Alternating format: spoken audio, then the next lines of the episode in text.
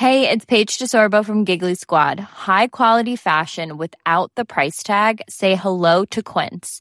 I'm snagging high-end essentials like cozy cashmere sweaters, sleek leather jackets, fine jewelry, and so much more. With Quince being 50 to 80% less than similar brands. And they partner with factories that prioritize safe, ethical, and responsible manufacturing. I love that. Luxury quality within reach. Go to quince.com slash style to get free shipping and 365 day returns on your next order. Quince.com slash style.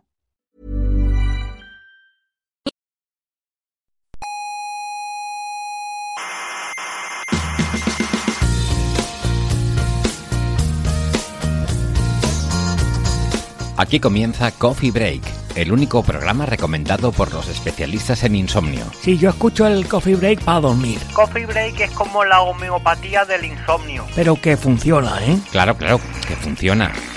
Mira, este ya se ha quedado dormido. Qué poca vergüenza. Quedarse dormido incluso antes de que el Héctor Socas del saludo. Qué asco de gente, de verdad. Qué asco.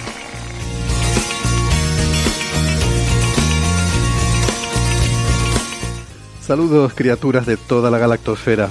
Esperamos que hayan tenido una feliz semana. Nosotras estamos de vuelta con toda la actualidad de la ciencia. Eh, bueno, toda, toda no, que es mucho, pero nos hemos leído unos cuantos papers para que ustedes no tengan que hacerlo. Les habla Héctor Socas y esto es Coffee Break, Señal y Ruido.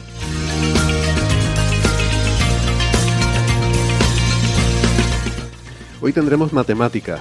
Vamos a hablar del premio Abel. Eh, Abel a quién se lo han dado y sobre todo por qué. Eh, y del sistema planetario de TRAPPIST 1, que ya han salido las primeras observaciones de James Webb. Del nuevo paper de Maldacena, como les adelantamos la semana pasada. Del efecto Meissner en agujeros negros. eh, y si hay tiempo, hasta de Oumuamua. Y puede que un poco de salseo, porque sí, bromeábamos la semana pasada con que Loeb podría tener una respuesta a tiempo para el programa de hoy. Bueno, pues le han sobrado cinco días. Madre mía, como Lucky Luke, este hombre es más rápido que su propia sombra.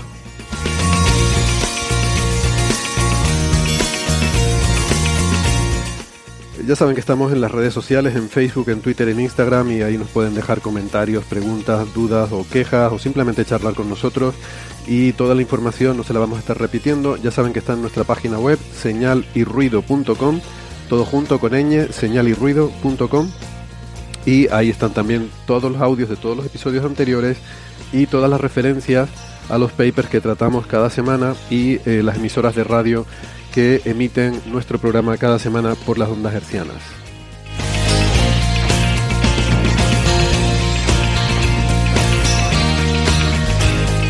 Vamos ya con las presentaciones de nuestros contertulios de hoy. En primer lugar tenemos en Grecia, en Tesalónica, Tesaloniki, creo que dice, eh, Isabel Cordero, que es profesora en el Departamento de Matemáticas de la Universidad de Valencia. ¿Qué tal, Isa? ¿Cómo estás?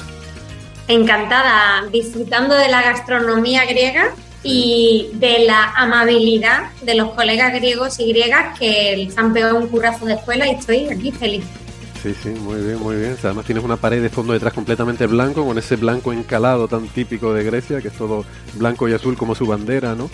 Eh, decían que el blanco de las casas y el azul del cielo es lo que representa, ¿no? Sí, sí. Aquí estoy muy feliz. Y bueno, eh, un poquito más fresquito que vosotros, pero vamos a esperar al meteo de, de Francis. Vale. Pues vamos entonces con Francis Villatoro para que nos dé el parte en Málaga, que es, eh, Francis es profesor en la Universidad de Málaga, es físico, informático, doctor en matemáticas. ¿Qué tal, Francis? Muy bien, aquí estamos en Málaga. Hoy tenemos un día soleado, eh, tenemos no llega a los 30 grados, ponle unos 28 por ahí. O sea que al solecito se nota y te pica. A la sombra, pues depende de la esquina en la que te pongas, si se mueve un poquito de aire, se está muy agradable. Y en Santiago de Compostela tenemos a José Ederstein, que es eh, profesor en la, Universidad de Santiago de Compostela. Hoy, hoy se me lengua la traba. ¿Qué tal, José? ¿Cómo estás? ¿Qué tal, Héctor? ¿Qué tal, Francis, Isa? Bueno, oyentes. Eh, bien, bien, aquí en Santiago, día gris, como es esperar, por parte. Temperatura este, ni muy alta ni muy baja. Te envidio, te envidio. Estoy pasando un calor eh, un poquito agobiante hoy. Como, eh, bueno, creo que es en gran parte de España, ¿no? Eh, bueno, se ve que no en, en Galicia, pero en otros puntos, por lo que me han dicho. Am, pues nada, eh, lo dicho. Eh, Héctor, por cierto, ¿tenéis calima o algo así? Leí en el telediario o así. Tenemos bastante calima. Calima es polvo en suspensión, eh, ¿no? Eh, suena, tiene nombre de, de, villano de Indiana Jones, eh, creo que se llamaba así en la película del Templo Maldito, ese que salía al principio arrancándole el corazón a la gente. Pero eh, sí, es, polvo sahariano que cuando hay vientos predominantes del este, pues invaden, bueno, a veces llegan también al sureste de la península ibérica, ¿no? También esa eh, no sé, Isa, si en, en, Andalucía hay mucha costumbre de tener estos episodios de calima, pero hoy y estos días se espera bastante fuerte y bueno, y hoy, hoy se nota, se nota. Eh, y de, mis, de mis recuerdos malagueños, eh, la calima no tanto, pero cuando tira terral y sacan las manos por la ventana es como patatas fritas en el aceite, ¿no? Bueno, pues nada, yo ando con la voz un poco tomada, eh, seguramente no se me nota porque las pastillas Juanola hacen milagros, pero llevo una semana haciendo el tour de los colegios y yo quiero manifestar desde aquí mi admiración a los docentes de secundaria que de verdad no sé cómo pueden aguantar la voz eh, porque yo con un par de Ah, vamos, con un par de visitas a colegios ya, ya, ya hay un momento que no es solo la charla, es, es todo el entorno, o sea, es un entorno tan lleno de, de, de, chiquillería, de bullicio, de ruido. Hablas con la gente y todo tiene que ser gritando, vas a la cafetería a tomar algo, todo el mundo se gritan unos a otros y para ellos es como normal. Eh, tienen el aparato fonador adaptado a ese entorno, ¿no? Y, y el auditivo también. Eh, tiene que haber una adaptación biológica ahí, ¿no? Yo creo que con el tiempo, ¿no? habrá una selección natural que los hijos de docentes serán docentes y se, transmitirá algún tipo de adaptación biológica, ¿no? Evolutiva, que hará que sea una especie completamente independiente con una forma de, escuchar y de hablar diferente a la del resto de humanos, ¿no? Es, es una teoría que tengo. Eh, pero voy a escribir un paper sobre ello. En fin, ya que ya que no los veo muy entusiasmados con mi teoría, vamos a hablar de algo que sí que creo que les entusiasmaba, eh, que es la, el, el, galardón ¿no? del premio Abel al matemático argentino Caffarelli, eh, Luis Caffarelli. Eh, nos hablaba un poco José ¿no? de los aspectos más sociológicos y quien además creo que los tres tienen mucho interés en esta noticia. Isa es matemática, Francis ha estado también empollándose los trabajos de Caffarelli y, José, ¿no? desde el punto de vista sociológico, nos decías que esto en Argentina, nos decía la semana pasada que quizás no había tenido el impacto que hubieras esperado, ¿no? Ahora ah, que ha pasado un poco más de tiempo, ¿has visto, has percibido más repercusión? No, a ver, eh, digamos, el presidente de la nación tuvo el, detalle de, se, ve que, o porque se interesó, porque alguien lo asesoró, de, de felicitarle públicamente.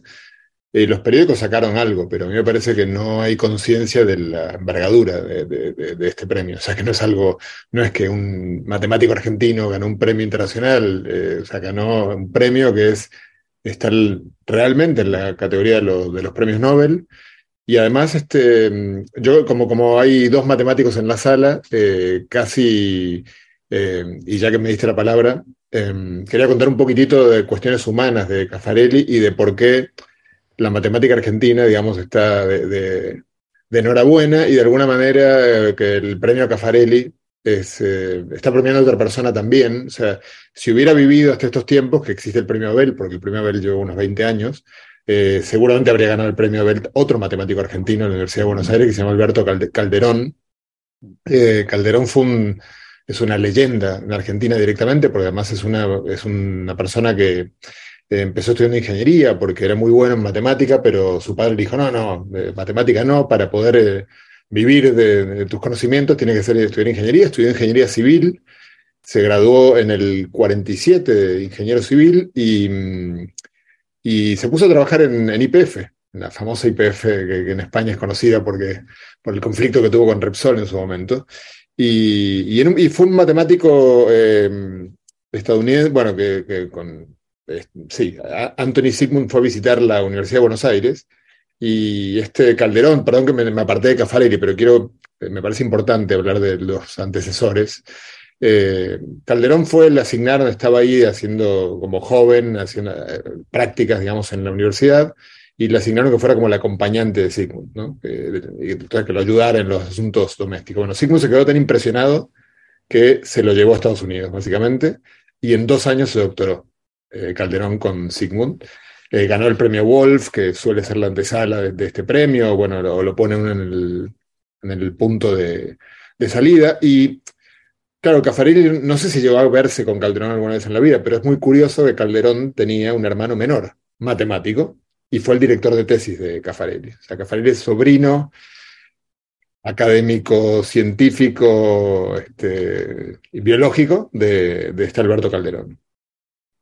Em, bueno, Caffarelli entró en la Universidad de Buenos Aires es, eh, del año 48 y entró en la Universidad de Buenos Aires en un momento eh, bastante em, singular de la, de la, historia de ciencias exactas, sobre todo en la Universidad de Buenos Aires, que fue eh, cuando fue la famosa Noche de los Bastones Largos, famosa para todos los argentinos que nos escuchan, pero no tanto fuera, cuando hubo un golpe, un golpe de Estado que fue, no fue el más cruento que hubo en Argentina, porque luego hubo uno unos años más tarde que, que batió todos los récords, pero probablemente fue el más brutal en el sentido cultural de la palabra, porque el dictador de aquel momento, Juan Carlos Onganía, decidió prohibir eh, cosas como la teoría de grupos, la teoría de la relatividad, claro, teoría de grupos les parecía que era algo que seguramente... juntaba a la gente, ok.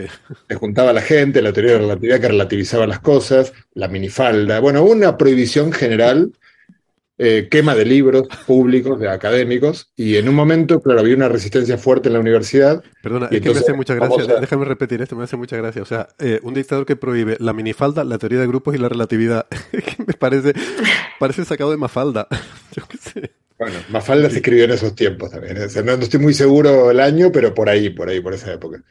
Eh, bueno, y había una cierta resistencia en la universidad, que obviamente estaba muy, muy disconforme con, con, con, toda la situación política del momento, y en una jornada de las más funestas, digamos, de la historia académica argentina, se envió a la Facultad de Ciencias Exactas a la policía montada en caballos de estos que tiene la policía, no sé, tiene una altura muy por encima del promedio de los caballos, y entraron básicamente dando, dándole golpes a todo aquel que se encontraron de frente, un escándalo muy grande, incluso internacional, porque estaba de visita un profesor muy famoso estadounidense que terminó en la cárcel golpeado, magullado, tuvo que ir a embajadora a pedir que lo liberaran.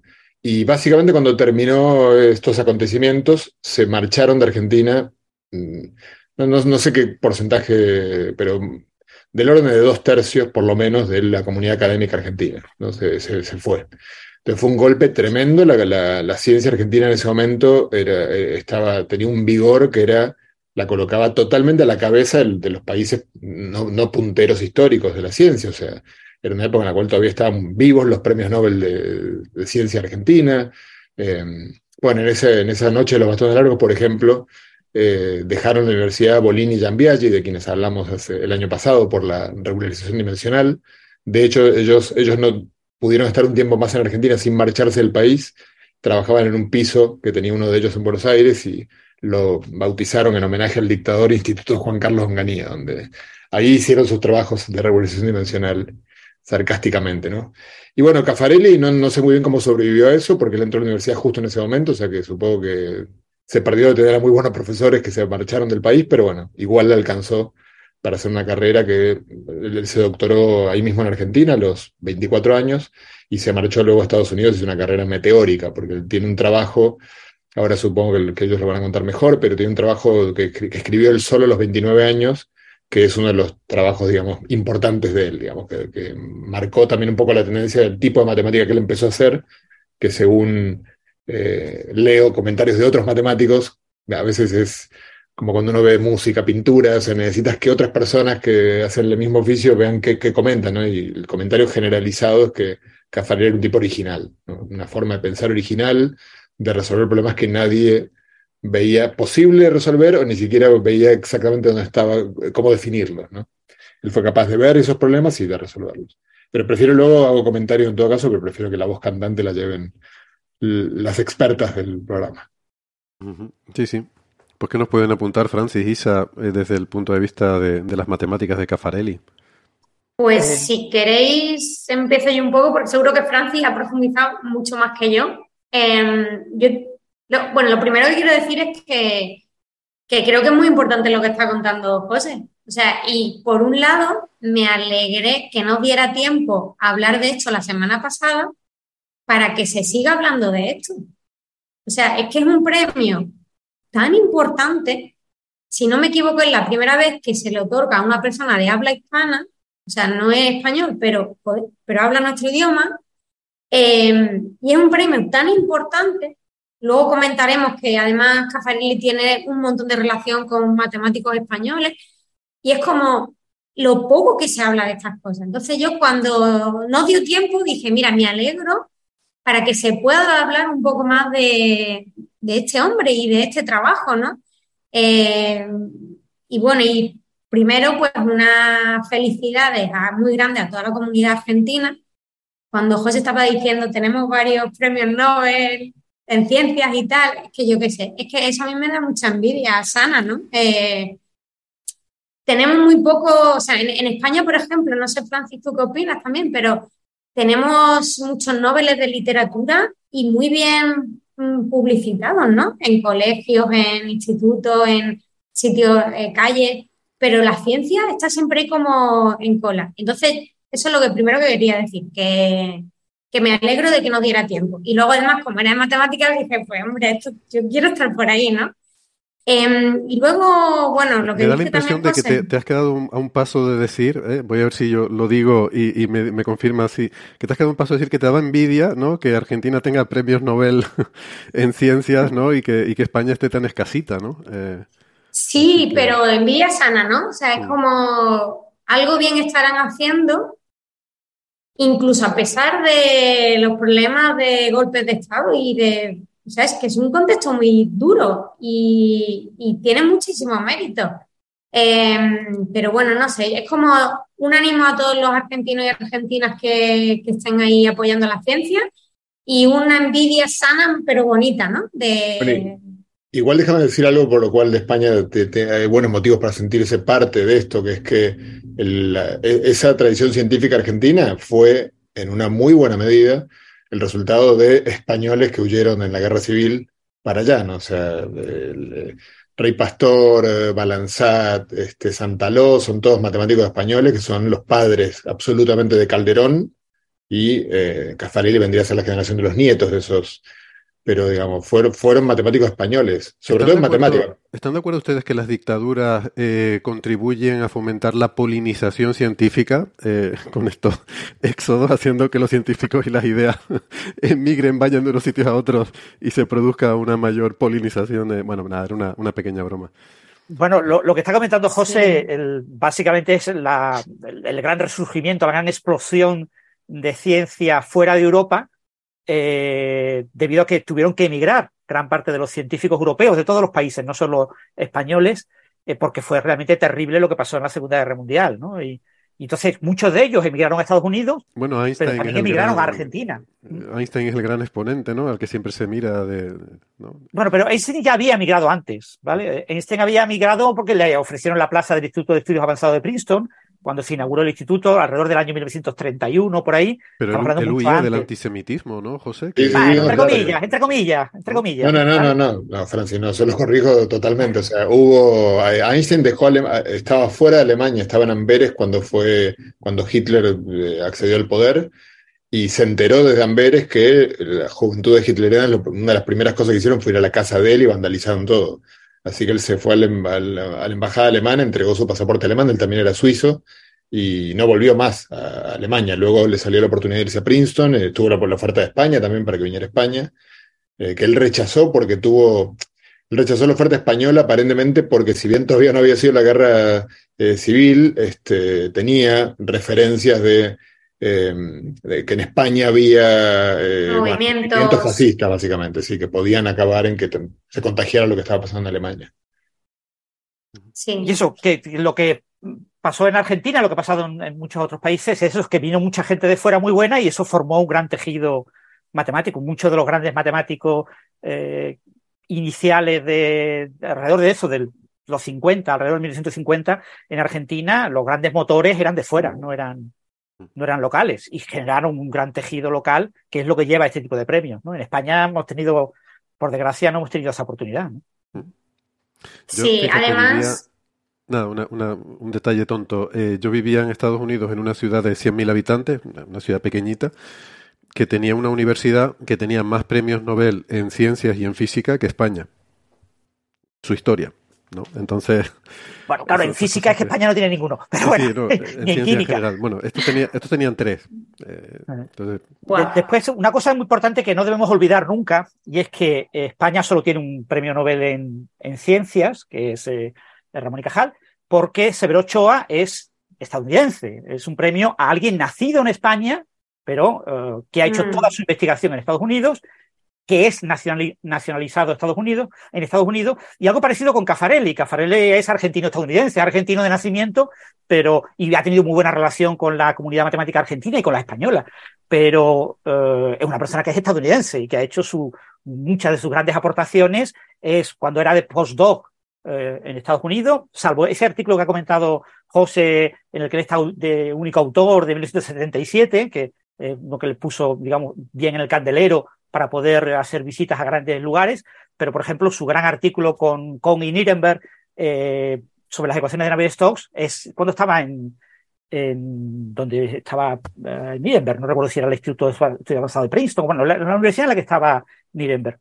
Es decir, gran parte de su obra, por no decir un porcentaje altísimo, como el 90% se ha hecho en Estados Unidos, siendo él nacional estadounidense, ¿vale? O sea, eh, entonces, eh, este premio eh, en realidad es entre comillas a Argentina, igual que el premio Nobel a Severo Ochoa es entre comillas a España. ¿no? Mm.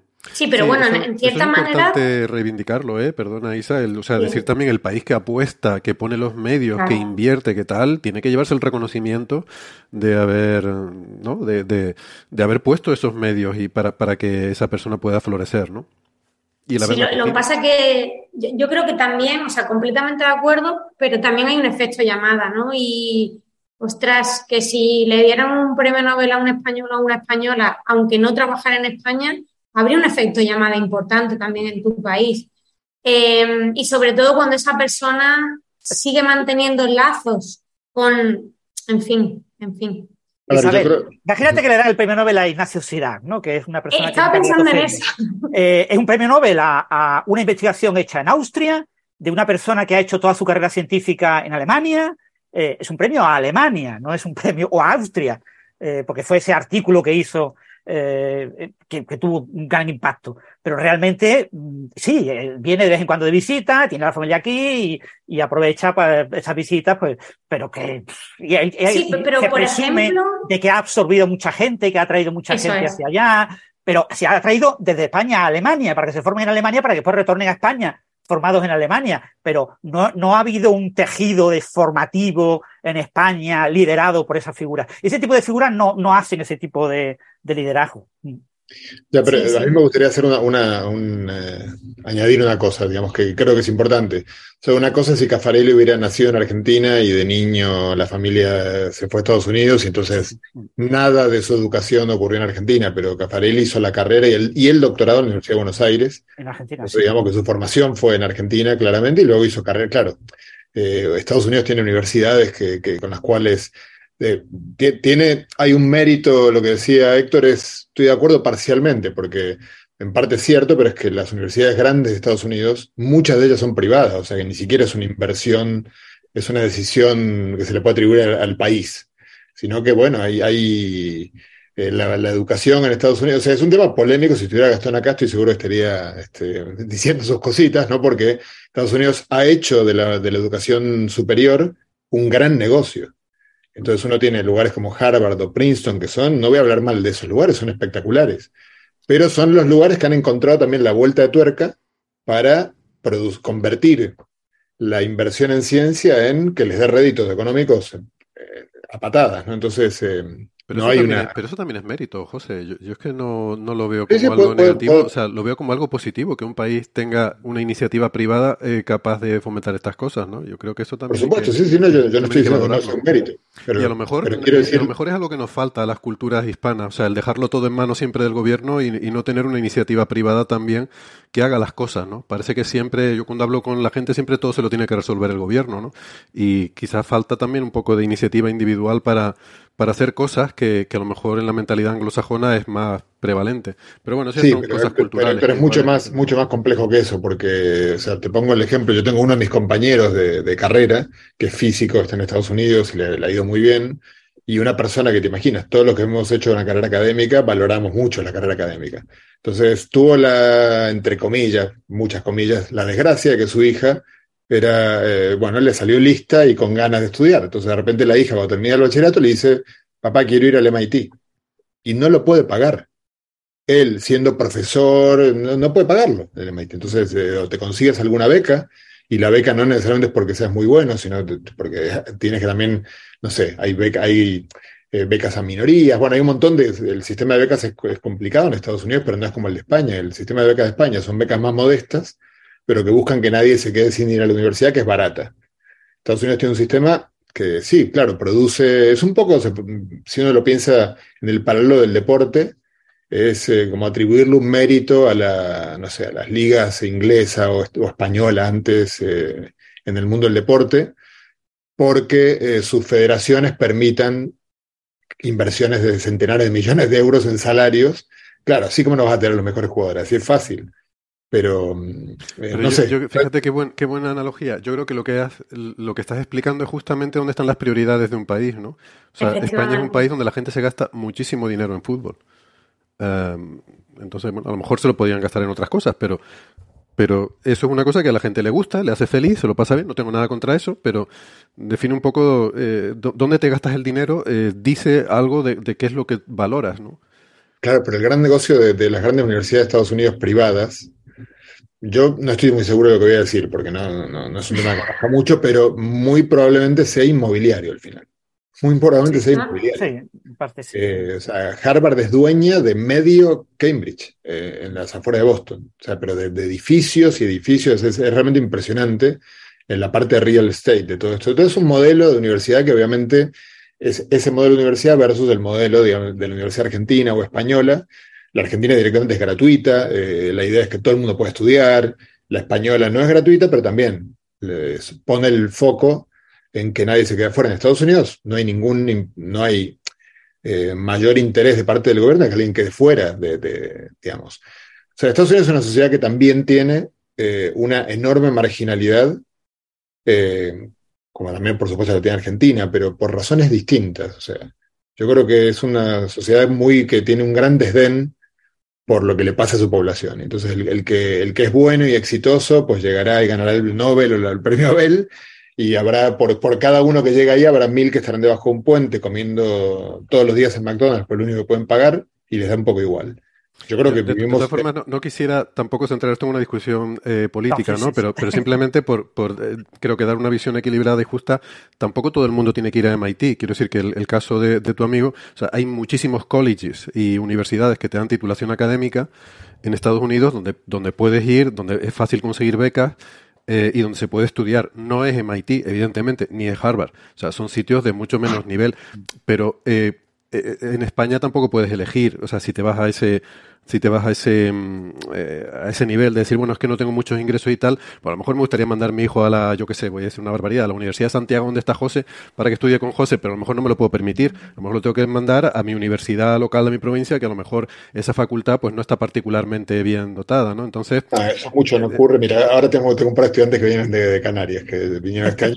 Eso, o sea, hay sistema de becas para que la gente se desplace. Si una, o sea, Sí, Realmente, pero, quiero decirte que, no, me, o sea, que, una universidad española, la que yo tengo aquí al lado, no la voy a comparar con MIT. Entonces no puedo decir que eh, es que mi amigo no puede mandar su hija a MIT, pero yo sí puedo mandar el mío a mi universidad de aquí al lado en España. Es que no es comparable. a lo mejor esa universidad española la tendría que comparar a una universidad equivalente en Estados Unidos donde sí es relativamente fácil acceder, ¿no? Lo que quiero decir es que Estados Unidos tiene eh, un enorme mérito. O sea, yo recuerdo que una de las cosas que, me, impresionó cuando llegué a Harvard es que cuando uno ve, va a la, plaza central del campus está la, estatua de John Harvard.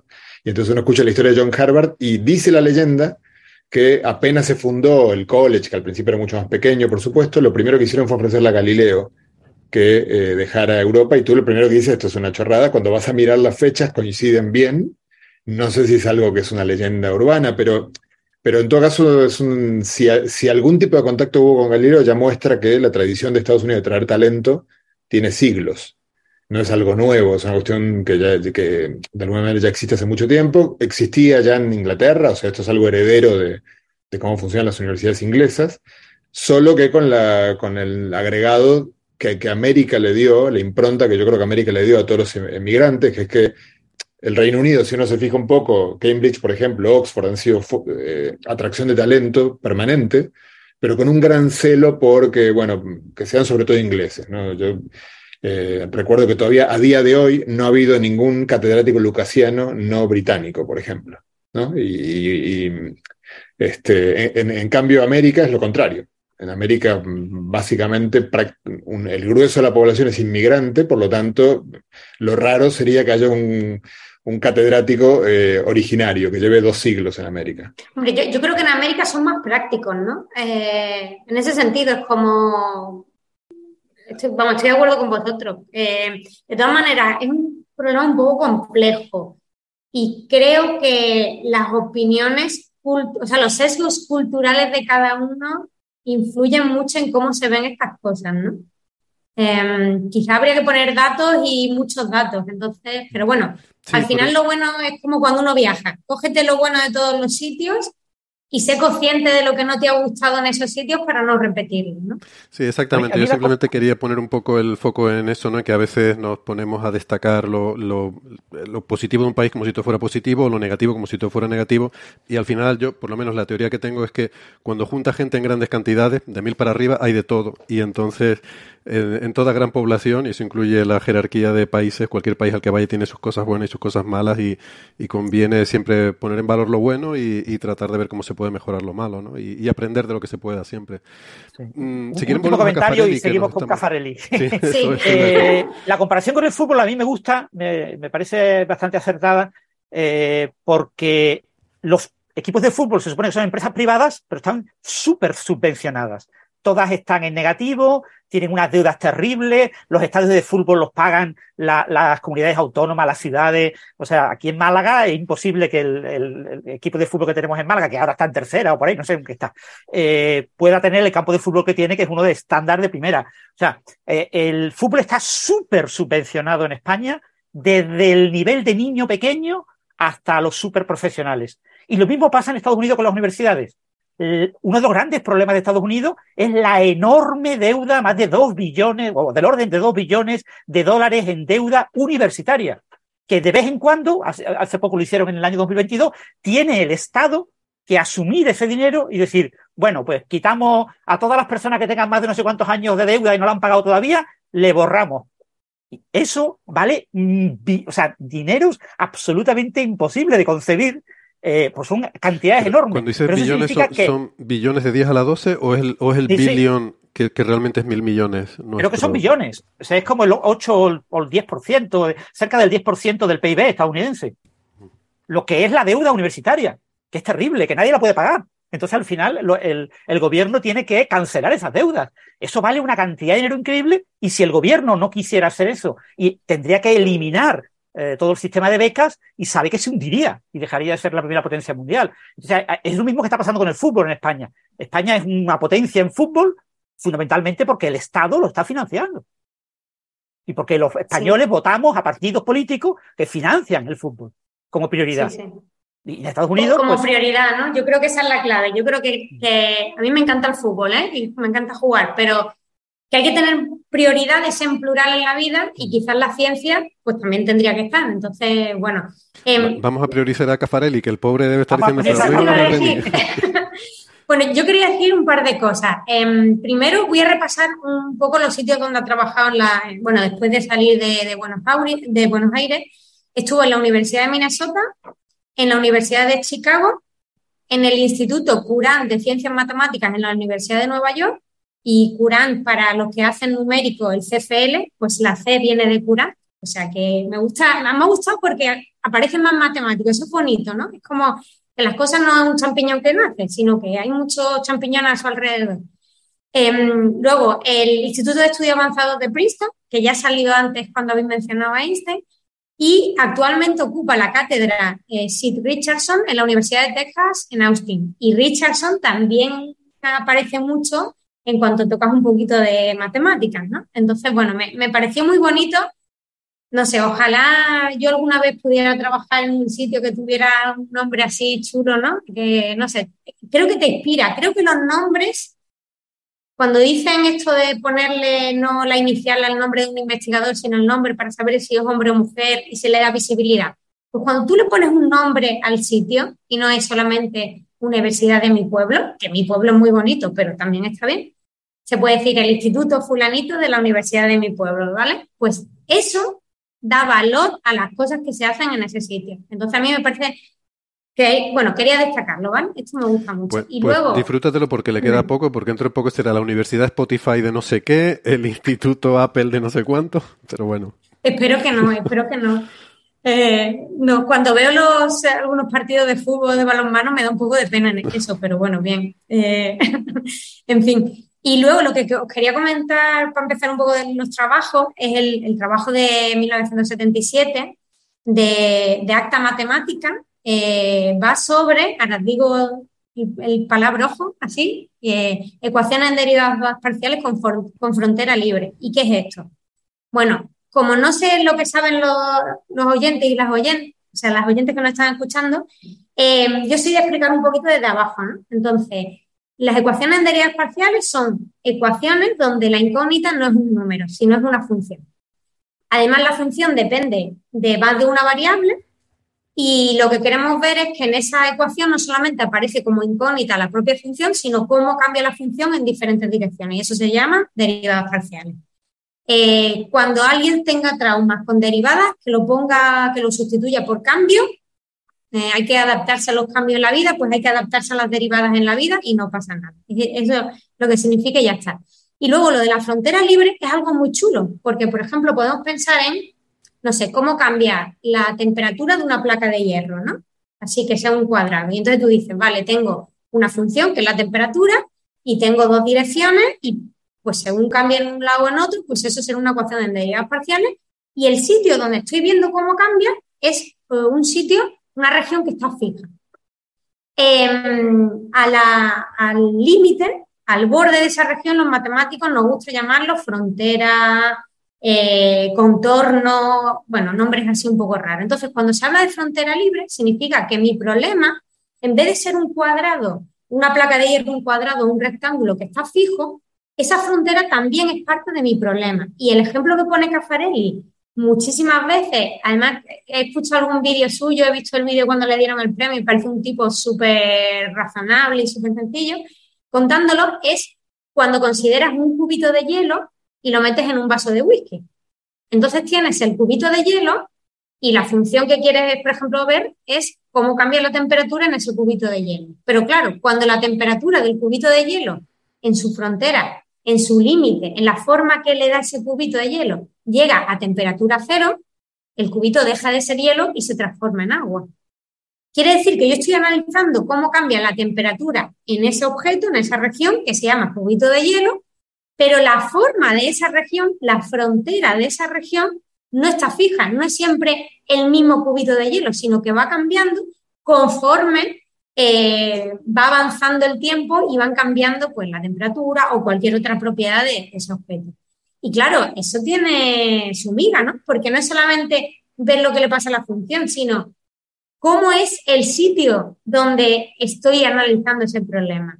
Em, y en particular lo que, lo que hizo Caffarelli no fue tanto ver eh, la forma en sí que tiene esa frontera, sino la estructura que tiene esa frontera. O sea, esa frontera tiene picos o es más o menos suave eh, o es muy, muy suave y ese tipo de, cuestiones, ¿no? Entonces a mí me parece, nada más el planteamiento, me parece brutal, ¿no?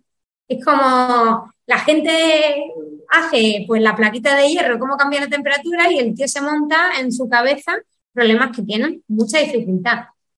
Obviamente esa frontera, por ejemplo, el cubito de hielo está determinada porque la temperatura toque el cero y entonces cuando toca el cero pues tienes que ir cambiando las cosas. No es que no esté bien definida esa frontera, sino que qué forma tiene esa frontera es la que va cambiando eh, a medida que va evolucionando en el tiempo.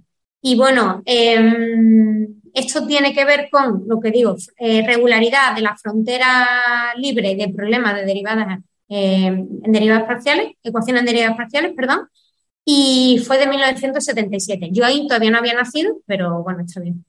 si me permití un pequeño detallito. Bueno, la palabra regularidad significa tener derivadas, ¿no? O sea, la, Mm. eh, este tipo de problemas, como el que ha comentado Isa, eh, son problemas de ecuaciones parabólicas o de ecuaciones elípticas, ¿no? Hay un operador de suavizado, ¿vale?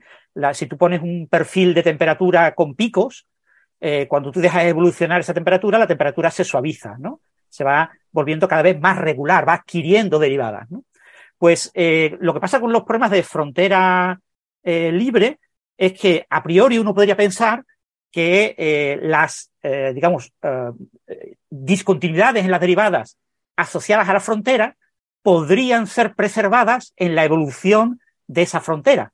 Y lo que demostró Caffarelli es que no, que ese comportamiento de regularización, de suavizado de estas ecuaciones eh, parabólicas y, elípticas se aplica también a la frontera cuando es libre. Y la frontera, aunque inicialmente pueda tener irregularidades, la frontera se va, esas irregularidades se van suavizando en el proceso en el que la propia solución se va suavi- suavizando en el interior. Y eso pues un resultado muy interesante. Hay que recordar que este tipo de problemas de frontera libre, desde el punto de vista matemático, hasta esa época, a principios de los 70, estamos hablando de- un artículo del 77, muy poca gente los había trabajado desde el punto de vista matemático. Eh, a- casi siempre las fronteras eran fronteras rígidas, era, tenías un cuadrado y, y tenías una frontera muy bien definida. Entonces, cuando en un cuadrado tienes, por ejemplo, esquinas, pues ahí aparecen problemas porque ahí se concentra la temperatura, o sea, se concentra la solución y se producen algunas, se pueden producir singularidades, pero claro, es un contorno fijo. Eh, lo- Los problemas de frontera libre empezaron a estudiarse en los 70 y bueno, el Caffarelli fue uno de los grandes eh, que han hecho las aportaciones más importantes en ese campo. Sí, yo creo que está la vaca esférica de los físicos y, la, y el dominio cuadrado de los matemáticos. Quizá una cosa interesante para, para aclarar algo que puede ser una confusión para algún oyente es que eh, no es solo que la frontera es dinámica, porque uno podría resolver la ecuación con una frontera, como explicó Isa, en la cual yo además le impongo a la frontera que haga algo, no sé, que el cuadrado empiece a oscilar o, bueno, lo que sea. No, esto, eh, pero yo le estoy imponiendo a la frontera lo que la frontera hace y las ecuaciones me dicen cómo, se, cómo reacciona el resto. Lo de Caffarelli es una vuelta de tuerca más, de mayor complejidad porque la frontera se va eh, adaptando, digamos, a las propias ecuaciones que la dinámica te, establece. En el caso del hielo es muy claro. O sea, uno no va, cuando el hielo se va derritiendo, uno, no, no, es uno el que lo derrite y lo deforma, es el propio hielo el que, el que se derrite. Y el tema de la regularidad, eh, eh, efectivamente, como es lo que decía Francis, pero en general en la ecuación diferencial, primero como físico, de, déjenme aclarar que las ecuaciones diferenciales son prácticamente la to totalidad de la física, o sea, creo que eh, casi todas las físicas, porque, porque como dijo Isa al principio, la ecuación diferencial es, es, el lenguaje en el que uno lo que está planteando es cómo, cuánto vale algo cerquita de, de otro, de un, cuando, te, cuando sé cuánto vale algo en un punto, cuánto vale al lado, básicamente. Y esos son el tipo de ecuaciones que uno tiene en la física, cómo se propaga el calor, cómo se propagan las partículas, eh, etc. Y uno de los grandes problemas cuando uno escribe una ecuación matemática que se supone que describe un sistema físico es, eh, bueno, ¿cómo hago yo para saber? O sea, sabemos que en el mundo físico eh, eh, la realidad natural es, suave, tiene estas tiene la tendencia a, que los cambios se vayan aplacando. O sea, uno, uno, no sé, uno tira un carbón caliente al agua y lo que ocurre es que el carbón se va enfriando y, termina homogeneizándose con el agua. No ocurre que de repente salga disparado, este, no sé, en media, uno lo tira a una piscina, imaginemos, no, no explota la Tierra, no pasan cosas drásticas. Sin embargo, uno podría pensar, ¿por qué no? O sea, ¿por qué no puede ocurrir que el carbón se empiece a enfriar, pero una parte del carbón empieza a levantar su temperatura? De modo tal que el promedio se enfría, pero una parte del carbón alcanza la temperatura del Big Bang. Eh, bueno, uno sabe que eso no es así porque uno hace los experimentos y no, pasa. Pero la pregunta, ¿estás seguro que las ecuaciones no, no tienen esa posibilidad albergada? O sea, que mejor no tirar carbones al agua, porque quizás alguna vez pasa esto con alguno. Y Caffarelli creo que es el gran maestro de, ese problema, de tratar de demostrar que en distintos sistemas, tanto físicos como matemáticos, eh, con ecuaciones diferenciales en derivadas parciales eh, y con frontera libre, la regularidad se mantiene, digamos, la, las ecuaciones son regulares, en el sentido de que no aparecen singularidades, como que un pedacito del sistema, eh, adquiera temperatura infinita. Por ejemplo, bueno, una de las aplicaciones probablemente más espectaculares de Caffarelli es esta, a las ecuaciones de Navier-Stokes que describen el comportamiento turbulento de fluidos, y ahí podría ocurrir que, una parte del fluido adquiera velocidad infinita en principio. O sea, no, las ecuaciones de Navier-Stokes no, contienen dentro de la relatividad y podría ocurrir algo así, ¿no? que, se complote el sistema para que una parte adquiera velocidad infinita mientras el resto hace lo que tenga que hacer para que eso ocurra. Y, de hecho, cuando hace simulaciones numéricas tiende a pasar eso eh, más a menudo de lo que uno quisiera, eh, pero no, ya por la física subyacente, sino por las aproximaciones numéricas, ¿no? Pero bueno. Sí, y, además en, en Navier-Stokes, o sea, cuando hablamos de fluidos, ahí sí que sabemos que hay discontinuidades. O sea, lo que comentaba José antes, hay mucha suavidad en la naturaleza y en las matemáticas, pero no en todas las matemáticas ni en toda la naturaleza hay suavidad. Y, por ejemplo, un choque ¿no? de, velocidades o de presión, o sea, hay magnitudes físicas que son discontinuas. Eso no pasa nada. Sabemos tratarlas medio medio, tanto de un punto de vista teórico como, como numérico, diría yo. Pero, eh, por ejemplo, en Navier esto, eso es como otro peldaño. O sea, en Navier esto hay un montón de cosas que no se saben. Eh, hay algunos resultados numéricos de soluciones y tal por ahí que están revisándose, eh, pero esto que es durito. Es durito y puede ser, yo diría, altamente no controlable. Entonces, sacar resultados sobre regularidad de Navier, de Navier Stokes a mí me parece mm, impresionante, vamos. De hecho, probar la regularidad completa de Navier Stokes es un problema, es uno de los problemas del milenio, que el que lo demuestre gana un millón de dólares y la gloria eterna. Eh, lo más cercano es, el problema ese no está resuelto todavía, pero digamos, Caffarelli, eh, digamos, resolvió parcialmente esto. mostró que, mostró, eh, digamos, según entiendo, yo no, conozco en detalle el trabajo de Caffarelli sobre esto, pero mostró que no, el, si, surgiera este, una región que aparte de la regularidad, esa región tiene medida nula, de alguna manera. O sea, que no, no tendría realidad física, pero estoy diciendo de lo que aprendí lo, que yo he leído es que lo que él estudió fue regularidad de soluciones débiles. Es decir, no tengo en cuenta todo tipo de soluciones, pero una parte importante de soluciones que no son locuras, porque además las soluciones débiles en física te permiten entender condiciones de contorno cuando hay choques y un montón de cosas, eh, él analizó la regularidad de esas soluciones y ya eso ya, vamos, es un paso muy importante. Bueno, el, si me permitís unos comentarios. El, aporte fundamental de, de Caffarelli con Kohn y Nirenberg, que es su gran artículo en Navier Stokes, y que no, hizo mucho más en Navier Stokes, ¿eh? no, es, pero es un resultado muy, muy importante porque es eh, el segundo gran resultado del siglo XX y, eh, en Navier Stokes. Básicamente, el primer resultado es la introducción de las soluciones débiles, el trabajo del ERE, que nos dice que las ecuaciones de Navier-Stokes tienen, tienen solución, existe la solución, eh, localmente, en tiempos muy cortos.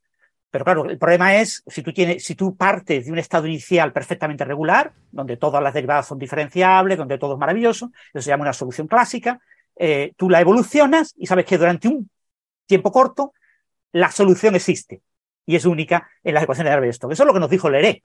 Pero claro, lo que nos dijo Leré también es que él intuía que eh, este tipo de, para eso tuvo que introducir el concepto de soluciones débiles porque con el concepto de solución clásica, es decir, con soluciones infinitamente diferenciables, etcétera, no era posible avanzar con las técnicas que fundamentalmente se desarrollaron en el siglo XIX. Eh, Leré es un trabajo de 1934.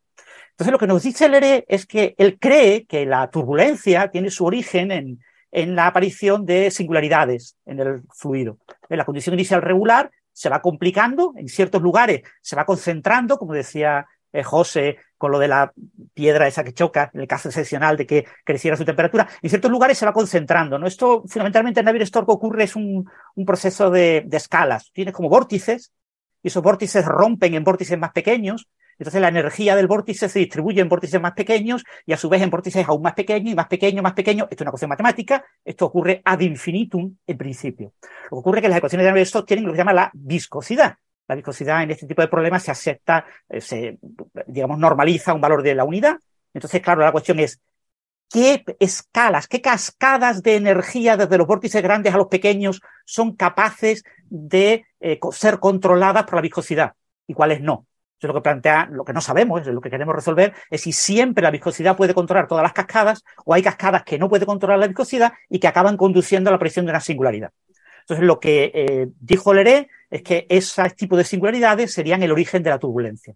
el problema que había es que no se sabía cómo caracterizar ese tipo de singularidades y que la técnica fundamental que desarrolló Leré es la, para trabajar con soluciones débiles eh, cerca de la singularidad, yo lo que hacía era compararlo con una solución patrón, con lo que se llama una solución autosemejante. La solución autosemejante es una solución muy simétrica que yo puedo representar mediante una ecuación diferencial ordinaria, sin derivadas parciales. Entonces, localmente, cerca de las singularidades, aparentemente eh, podría ocurrir, eso ocurre en las ecuaciones parabólicas no lineales, en las ecuaciones de tipo calor, que la solución se parece mucho a una solución autosemejante. Entonces, esta técnica de comparación eh, entre la solución que yo estoy tratando de controlar de la ecuación de derivadas parciales con una solución que está muy bien controlada, bien definida de la ecuación diferencial ordinaria, es el gran, la gran, digamos, ataque a las ecuaciones de Navier-Stokes y su regularidad durante el siglo XX.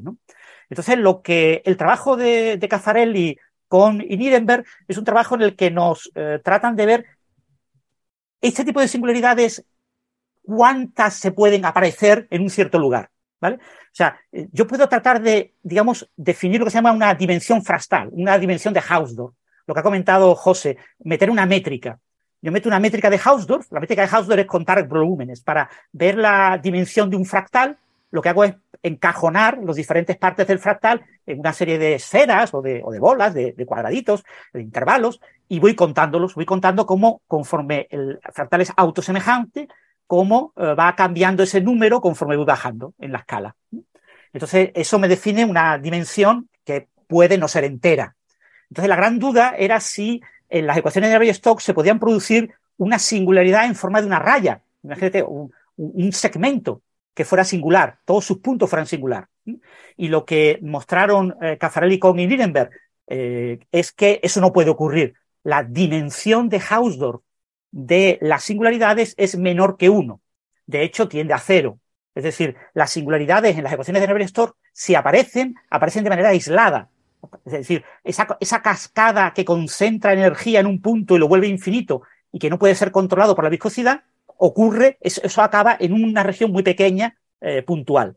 Entonces, si ocurre en varios puntos en el fluido, estos puntos están bien separados por una pequeña región que los separa. Y por eso decía José que esto es un conjunto de medida nula, es un conjunto de puntos discretos. Entonces, ese es un resultado muy importante porque es el segundo gran resultado del siglo XX sobre la ecuación de Navier-Stokes.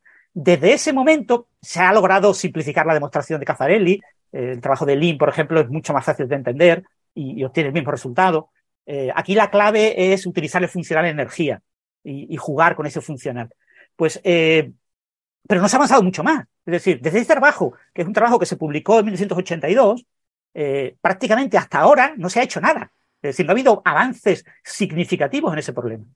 Eso sí, en problemas colaterales se ha avanzado muchísimo. Hay muchos problemas colaterales. Por ejemplo, se sabe, las ecuaciones de Navier-Stokes en el problema del milenio, se considera que la densidad es constante y que la, que solo tengo un, digamos, un tipo de fluido. Eh, pero si tú consideras, por ejemplo, dos fluidos, que tienes un fluido con una densidad y otro con otra densidad, en la región de interfaz entre dos, dos fluidos sí se pueden producir singularidades y acaba eh, apareciendo este tipo de, de, explosión de la solución. Esto, por ejemplo, lo ha, trabajado mucho Diego Córdoba, un matemático joven español, está afincado en, Madrid. Eh, y bueno, una persona, uno de los colaboradores de Caffarelli en España, ¿no? Y, y, y ha trabajado también con Nirenberg. Nirenberg ya falleció. Y, y bueno, eh, pero no ha habido grandes avances. Es decir, lo, gran, lo más sorprendente es que eh, desde eh, los trabajos del ERE del 34 y el de Caffarelli del 82, prácticamente no se ha avanzado nada en, este problema que está considerado uno de los grandes problemas más difíciles de los premios del milenio. Muy bien, pues nada, si les parece, eh, para avanzar nosotros vamos a hacer una pausita, eh, hacemos un descansito, nos tomamos un café y aprovechamos para despedirnos de los amigos que nos están escuchando por la radio, recordándoles que en la versión en internet, en el podcast, pueden seguir el, el resto del programa donde vamos a hablar de otros temas también de interés. Eh, y si no, pues nos despedimos hasta la semana que viene. Si no están escuchando en internet, no toquen nada, que ya volvemos. Venga, chao. Chao, chao. chao.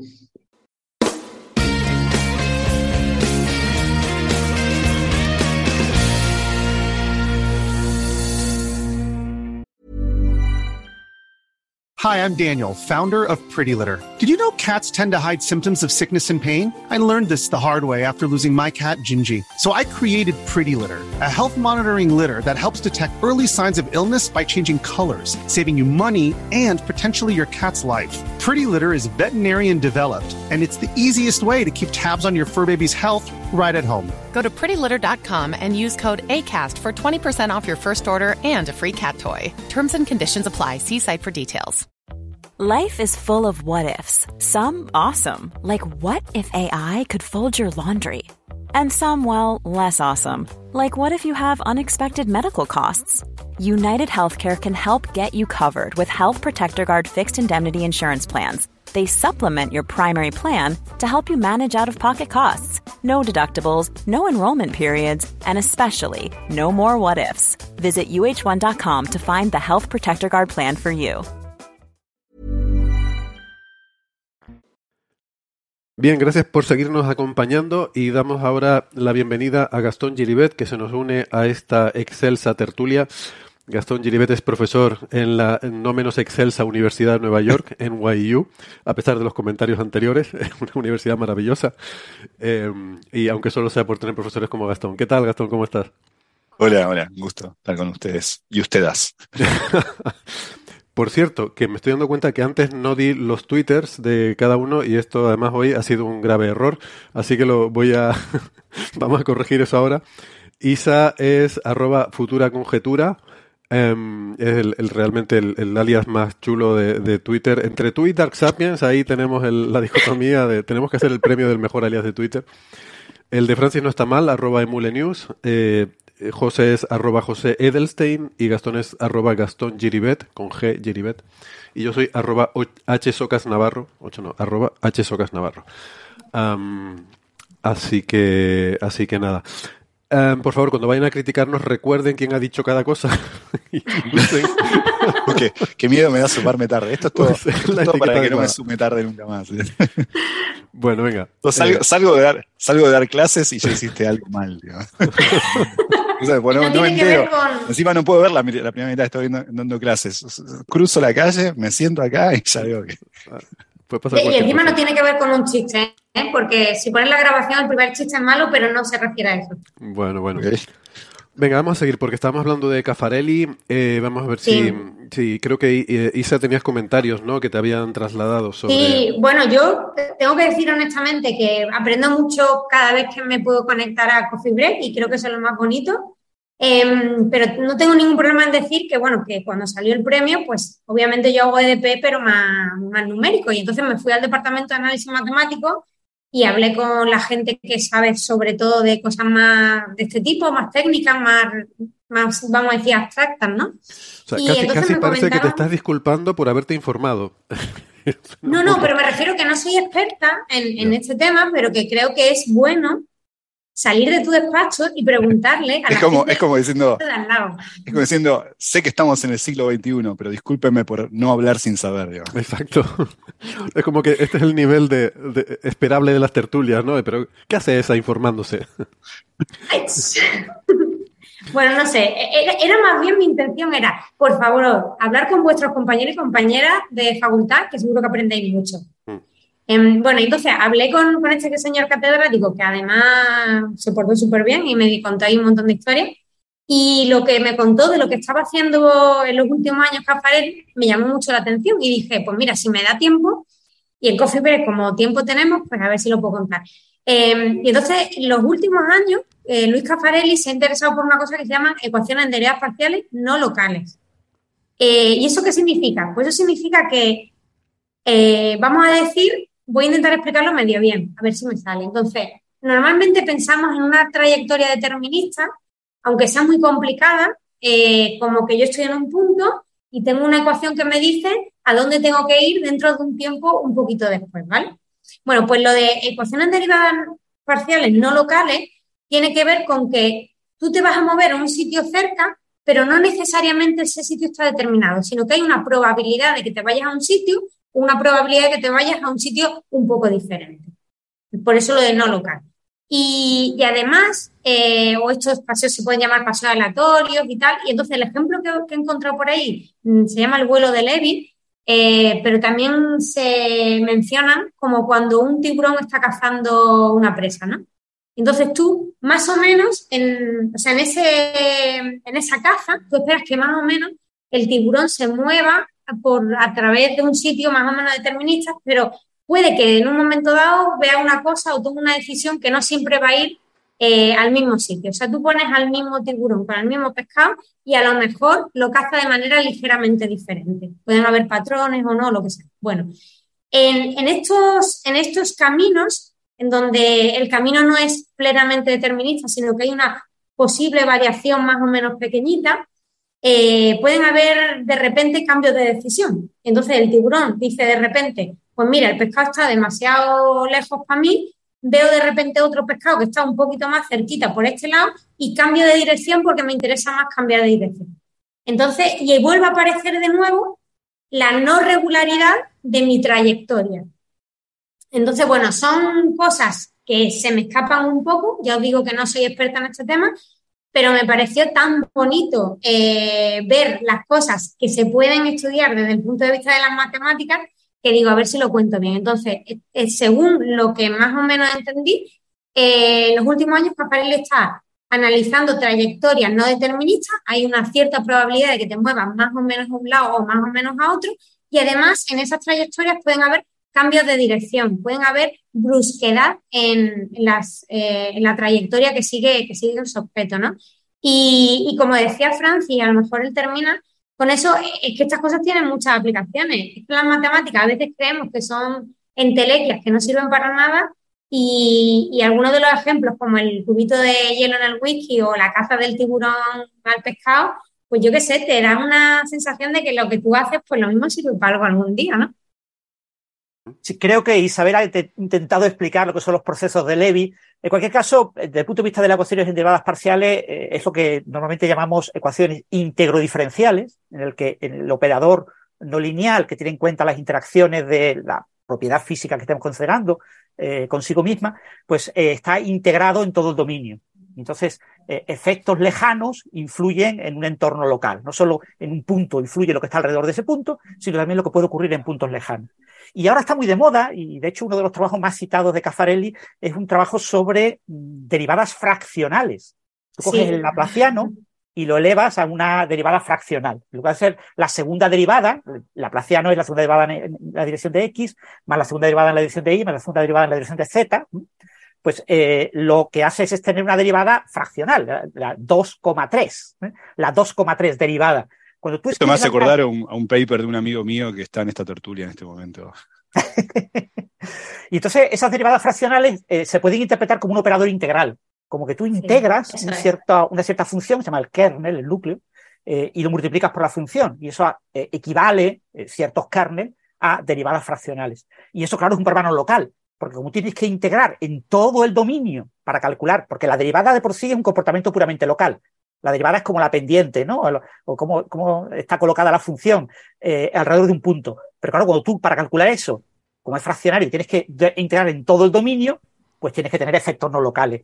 Y eso está bastante de moda y de hecho, ya os digo, es uno de los artículos más citados de Caffarelli y es un artículo de hace menos de 20 años, ahora unos 15 años así, eh, sobre el, derivadas fraccionales, que es un campo que ha explotado en los últimos años. Ahora hay muchísimo interés en eso. Hay otros tipos de derivadas de efectos no locales, por ejemplo, una no linealidad, cuando tienes un producto de dos funciones, tú puedes tener la función evaluada en X por la función evaluada en X, sería un comportamiento puramente local, pero puedes tener, por ejemplo, la función evaluada en X multiplicada por la función evaluada en menos X. Es decir, eh, alrededor del eje, tú multiplicas puntos que están eh, eh, digamos, a, ambos lados de un cierto origen. Y claro, es un efecto no local. Porque el efecto, lo que ocurre alrededor de X, depende de lo que está pasando en ese punto opuesto.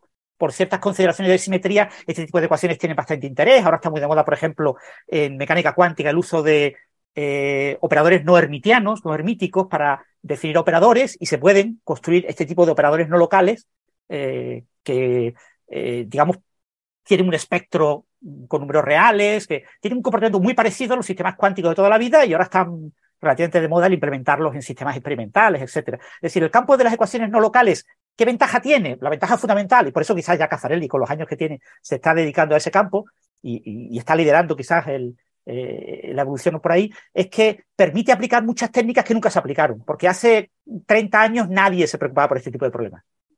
Estaban los que trabajaban en ecuaciones integro-diferenciales, en pruebas de scattering, no sé qué, pero eso era como ecuaciones lineales con un operador integro-diferencial que actuaba de manera muy lineal. Pero eh, los términos no lineales incorporados en operadores integro-diferenciales era algo muy excepcional. Y eso se ha puesto de moda recientemente porque permite aplicar muchas de las técnicas que se utilizan en operadores normales de ecuaciones derivadas parciales, se pueden aplicar en estos operadores. Y como nadie lo había hecho, pues todo es novedoso y entonces ahí hay muchísimo trabajo para hacer. Después, a nivel físico y en aplicaciones en ingeniería, etcétera, eh, eh, los operadores no locales se están aplicando poco. ¿eh? Pero bueno, es un tema que puede tener mucho futuro en las próximas décadas.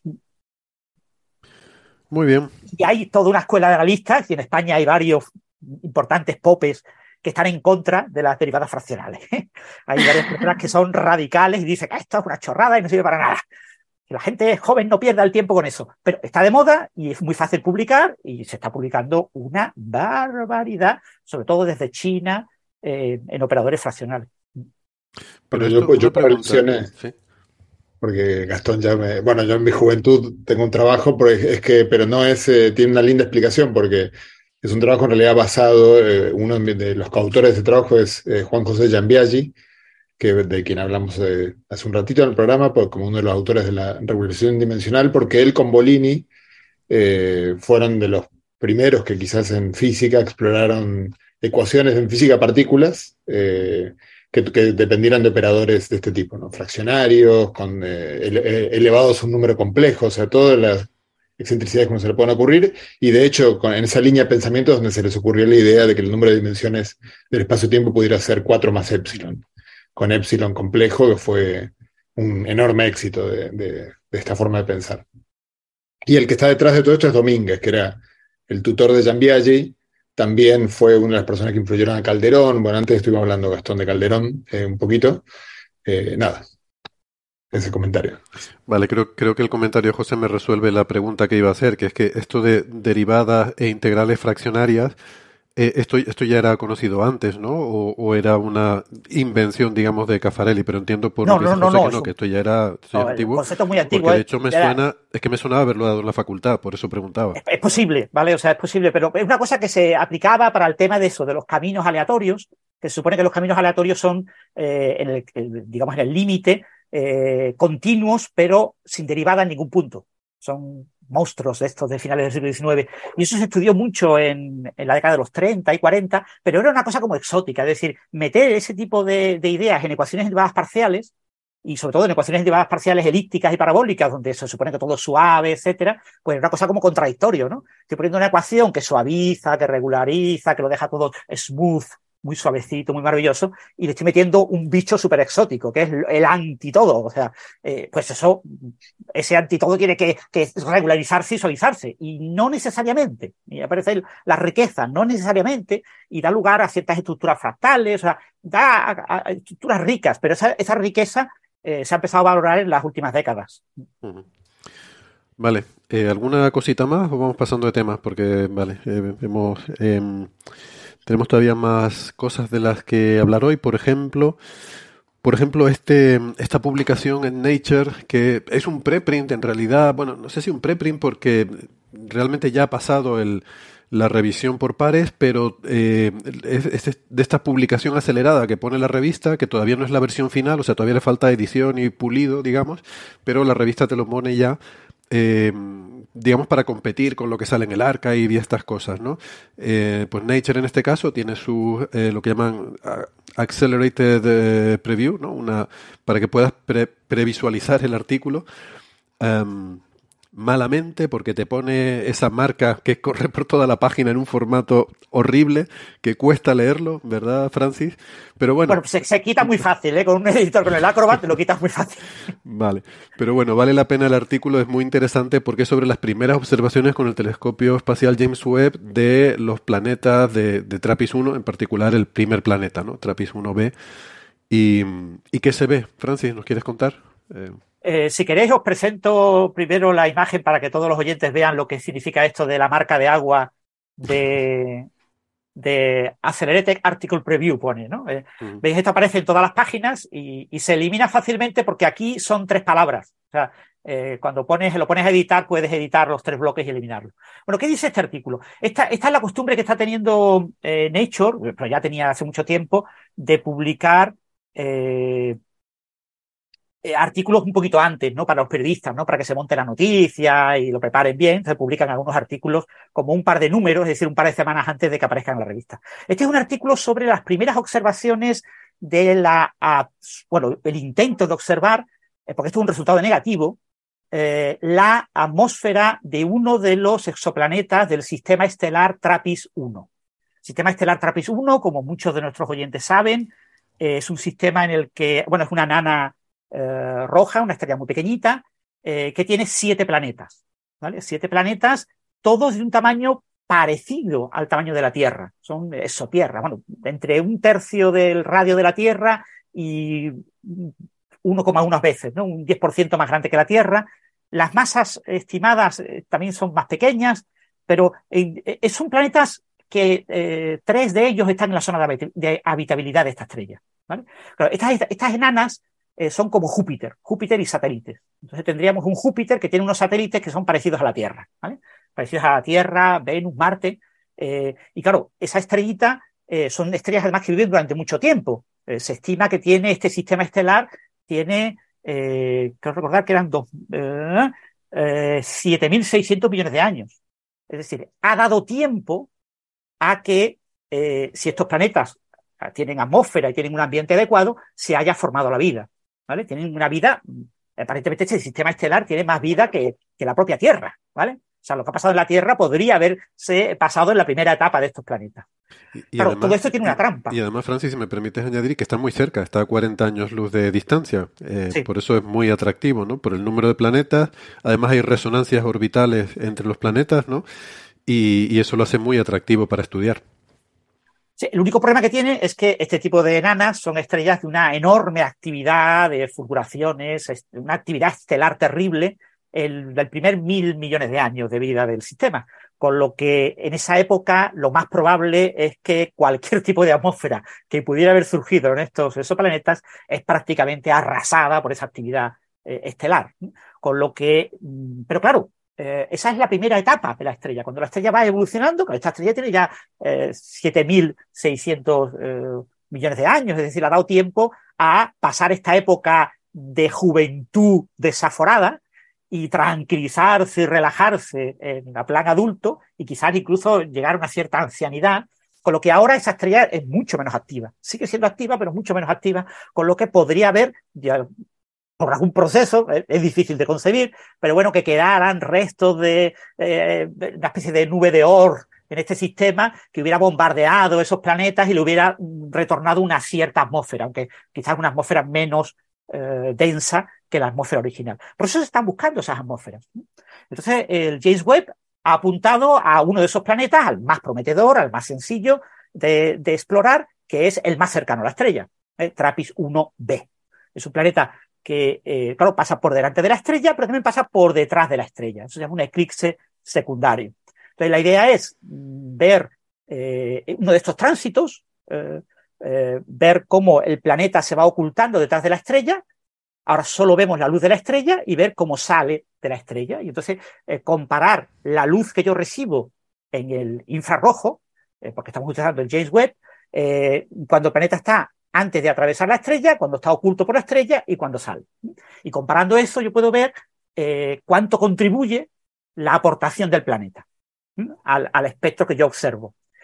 Claro, estamos hablando de un planeta que está muy cerca de la estrella, que está muy caliente, es decir, podría tener temperaturas pues de hasta pues, 500, 600 Kelvin, en el mejor caso, eh, si tuviera atmósfera, las mejores condiciones posibles, podríamos llegar a eso, a 600 Kelvin, pero que obviamente la estrella es mucho más luminosa. Entonces, la relación entre lo que aporta el planeta a la luz respecto a la estrella es del orden de un factor de mil. Se estimaba que el flujo era de eh, milijulios, unos 2,2, eh, 2,6, 2,6 milijulios lo que emite la estrella y unos 2,2 microjulios, en lugar de mili, microjulios, lo que aporta el planeta, es decir, un factor de mil. Pero bueno, aún así, la precisión del instrumento MIRI es suficiente para observar el planeta. Entonces, si esperamos que tenga una temperatura, pues eso, del orden de 400, 500 Kelvin, un instrumento ideal es el espectrógrafo, el, instrumento de, de, infrarrojo medio del James Webb, que es el MIRI. MIRI tiene varios filtros. Aquí se ha mirado la estrella con dos filtros, pero el filtro más interesante es el filtro que está, digamos, a donde esperamos encontrar la emisión de eh, térmica de ese planeta. Es decir, cuando el planeta se esté metiéndose detrás de la estrella, su cara visible, son planetas que están en acoplamiento de marea con la estrella, siempre le dan una cara a la estrella, la otra cara es, oculta, pues esa cara visible está eh, radiando, eh, reflejando la radiación de la estrella y incrementa la luz que recibimos de esa estrella. Entonces, comparando en ese, en ese proceso las imágenes con planeta y sin planeta, es decir, no vemos el planeta, pero con contribución del planeta o no, puedo tener una estimación de cuál es la temperatura del planeta. Y lo que me dan los resultados, es un resultado en principio negativo, es que eh, la temperatura que se observa es del orden de los 500 Kelvin. Eso quiere decir que el planeta no tiene prácticamente atmósfera. Es decir, la atmósfera de ese planeta no es detectable. Es decir, que tenemos una detección negativa de una atmósfera en eh, este planeta, el más cercano del sistema TRAPPIST. Claro, eso no descarta que podría ser una atmósfera extremadamente rala, muy poco densa y que influyera poco, pero claro, si es muy poco densa, pues es mucho menos interesante para temas de la vida, etcétera. Eh, y bueno, entonces, ¿qué es lo positivo? Es decir, ¿cómo se publica un resultado negativo en la revista Nature? Pues dándole la vuelta a la tortilla y poniéndolo como positivo. La primera medida de la temperatura de un exoplaneta rocoso.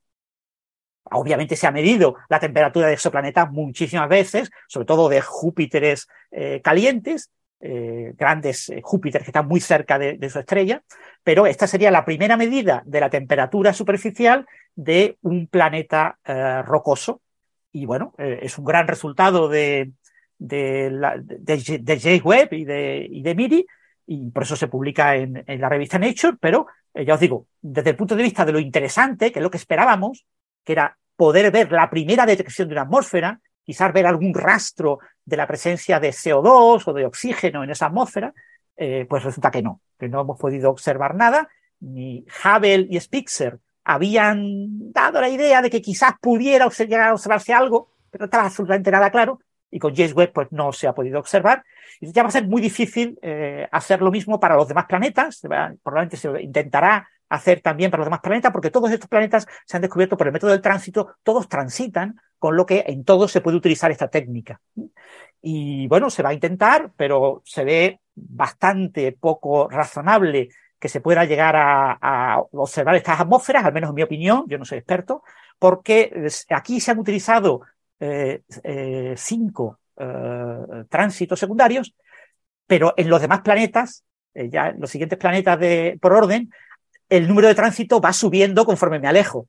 Entonces, si necesito 20 o 30 tránsitos, aquí cada tránsito duraba unas 4,6 horas de observación del James Webb. Son observaciones realizadas básicamente a finales, en noviembre y a principios de diciembre del año pasado, aunque se publiquen ahora. Y claro, eh, con los demás planetas van a ser necesarias decenas de observaciones, salvo que haya una suerte, una serendipia infinita y nos dé que alguno de esos planetas tenga una atmósfera extremadamente densa y extremadamente maravillosa. Pero eso nadie lo espera, ¿vale? Entonces, nadie espera ese mejor caso. Y entonces se van a requerir muchas observaciones con un telescopio como el James Webb. Y el problema es que el James Webb, todo el mundo se da de hostias por poder observar con el James Webb, con lo que es muy, muy difícil que te den tanto tiempo. Así que, por desgracia, en mi opinión, esto es un resultado negativo, pero a pesar de ello, pues, se ha publicado en la revista Nature. No sé si queréis que os cuente alguna cosa un poco más técnica o cómo lo veis. Yo tengo algún comentario sobre, sobre este asunto, ¿no? Eh, pero más a nivel general, que eh, yo, yo creo que es que es súper importante este trabajo eh, y que todos estábamos esperando las observaciones del, del web de, de, este sistema. Y creo que es súper importante, o sea, diría dos cosas por una parte, porque yo creo que el gran problema ahora mismo, la gran pregunta de la astrofísica, sin duda de la astrobiología y probablemente de la astrofísica, porque la, eh, ahora mismo la búsqueda de vida es uno de los grandes objetivos de la astrofísica para las próximas décadas, es si las enanas rojas son eh, sitios aptos para la vida? Esa es la gran pregunta, porque eso cambia totalmente las perspectivas. Si por una parte está lo que decía Francis, las enanas rojas son estrellas muy violentas, eh, lo son toda su vida. Por ejemplo, próxima hemos visto estas megafulguraciones que eh, que son terriblemente devastadoras, las hemos observado en Próxima Centauri, pero es cierto que al principio de su vida todavía lo son más, eh, con lo cual es muy difícil que un planeta pueda sobrevivir su atmósfera a esa a esa infancia de, del sistema aparte, estelar. Corregime si me equivoco, pero aparte viven mucho. Aparte, perdona. Viven mucho. Sí, sí, sí, exacto. Entonces, eh, por una parte, es, eso juega en contra, digamos, pero por otra parte, está eso que acaba de decir Gastón, que viven mucho, que son extremadamente abundantes, pues son las estrellas más abundantes de, del universo. Eh, las tenemos cerca y además es fácil hacer observaciones ahí, porque es favorable eh, para la observación, el, el, contraste entre planeta y estrella es más favorable cuanto más pequeña sea la estrella.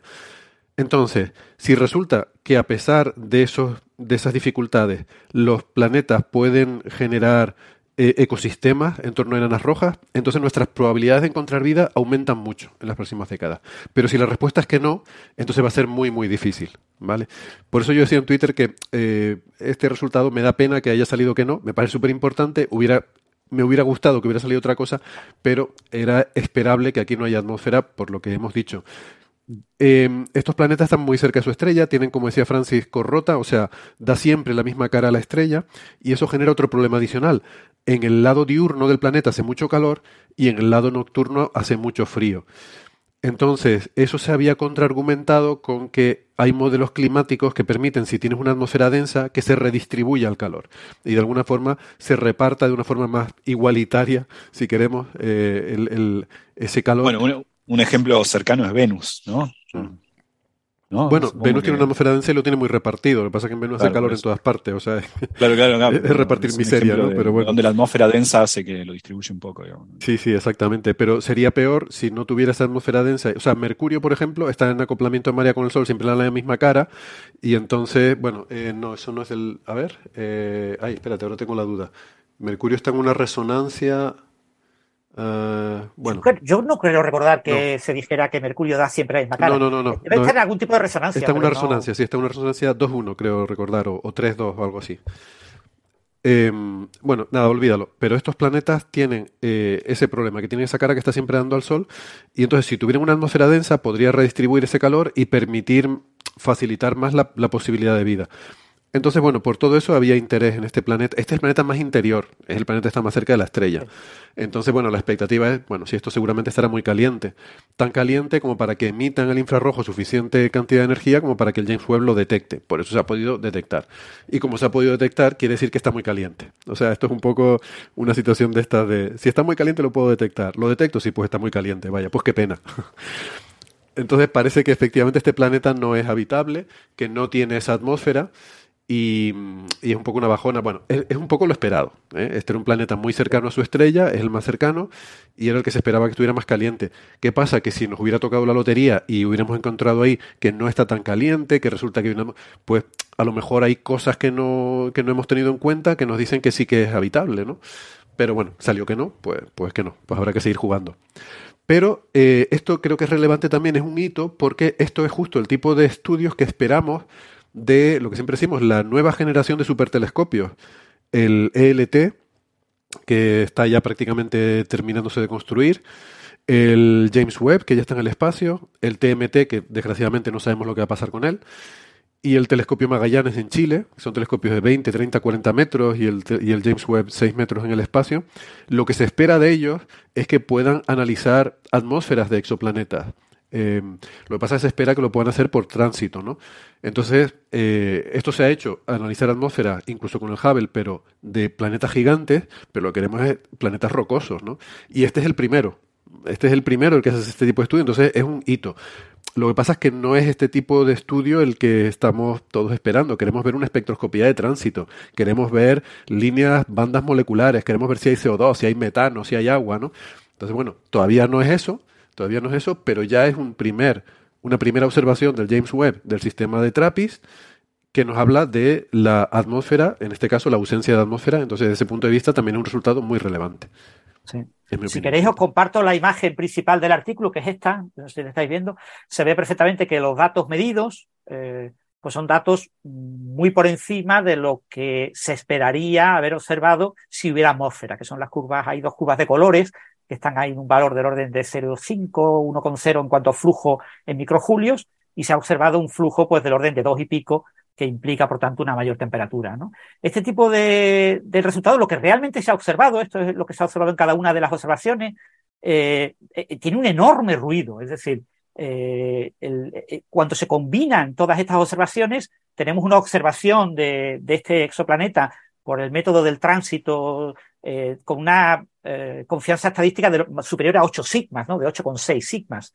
Aún así, como veis, de este tipo de imágenes tratar de obtener un espectro muy fino en el que veamos bien pequeñas líneas espectrales que nos permitan ver eh, la composición de la atmósfera va a ser extremadamente difícil, ¿no? Y si este es, con el que el exoplaneta que más cerca pasa de la estrella y por lo tanto más caliente y más, que más radia en infrarrojo, con los que están más lejos, que radiarán mucho menos, eh, todo esto va a ser mucho más ruidoso, mucho más complicado. Mm. Así que hay que tener mucho cuidado con dar falsas esperanzas a, a, los oyentes de que eh, se van a analizar los demás planetas, ¿eh? los demás exoplanetas de este sistema, pero es muy difícil que vayamos a tener un resultado positivo. Muy bien. Pues gracias por el resumen, Francis. ¿Algún comentario más sobre esto? Si no, pasamos al siguiente tema.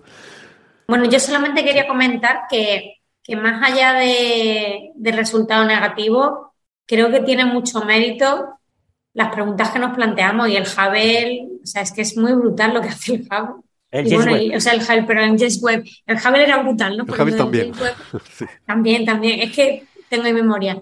Eh, pero que creo que tiene mucho mérito, aunque sea negativo, el poder empezar a medir estas cosas. O sea, yo ahí lo que dice Héctor, las cosas nos, la primera medida normalmente no es la que uno espera pero poder empezar a medir cositas y, este sistema es súper interesante. Entonces, bueno, aunque sigan dando datos negativos, creo que todos esperaremos ver las respuestas de, estas observaciones. Bueno, solo ver las temperaturas puede ser interesante, ¿no? Porque había por ahí, de hecho, incluso una propuesta como tecnomarcador. El ver, este sistema tiene tres, medio cuatro planetas en zona de habitabilidad. Entonces, alguien, y, están tan cerca eh, estos planetas y con sus resonancias y tal, que es relativamente fácil viajar entre ellos. Entonces, alguien, eh, no recuerdo quién, proponía que podría ser un sitio donde una civilización antigua que hubiera colonizado varios de estos planetas en zona de habitabilidad los hubiera terraformado para adaptarlos a su, eh, a su biología y que imagínate que nos encontramos con que todos los planetas en zona de habitabilidad de este sistema tienen la misma temperatura. ¿no? Eh, sería un, sería un bombazo, ¿no? Sería una cosa súper sospechosa de que alguien ahí está haciendo cosas. Alguien está haciendo cositas por ahí. Eso es cierto.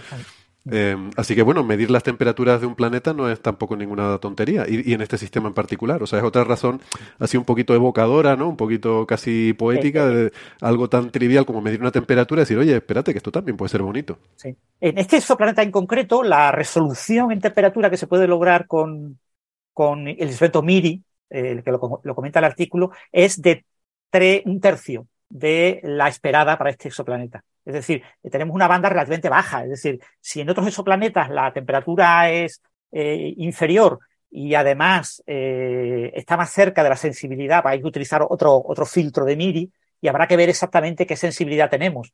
Pero probablemente con solamente cinco tránsitos, son, pues eso, cinco por cuatro, pues un día, un día completo de observaciones repartido en varios, eh, en varias ocasiones, eh, va a ser muy difícil obtener buenas medidas de temperatura eh, en los otros. probablemente quizás en uno o dos sí, pero no mucho más. O sea, no, no, no, es, no es nada fácil en los que están en la zona habitable medirles la temperatura con James Webb.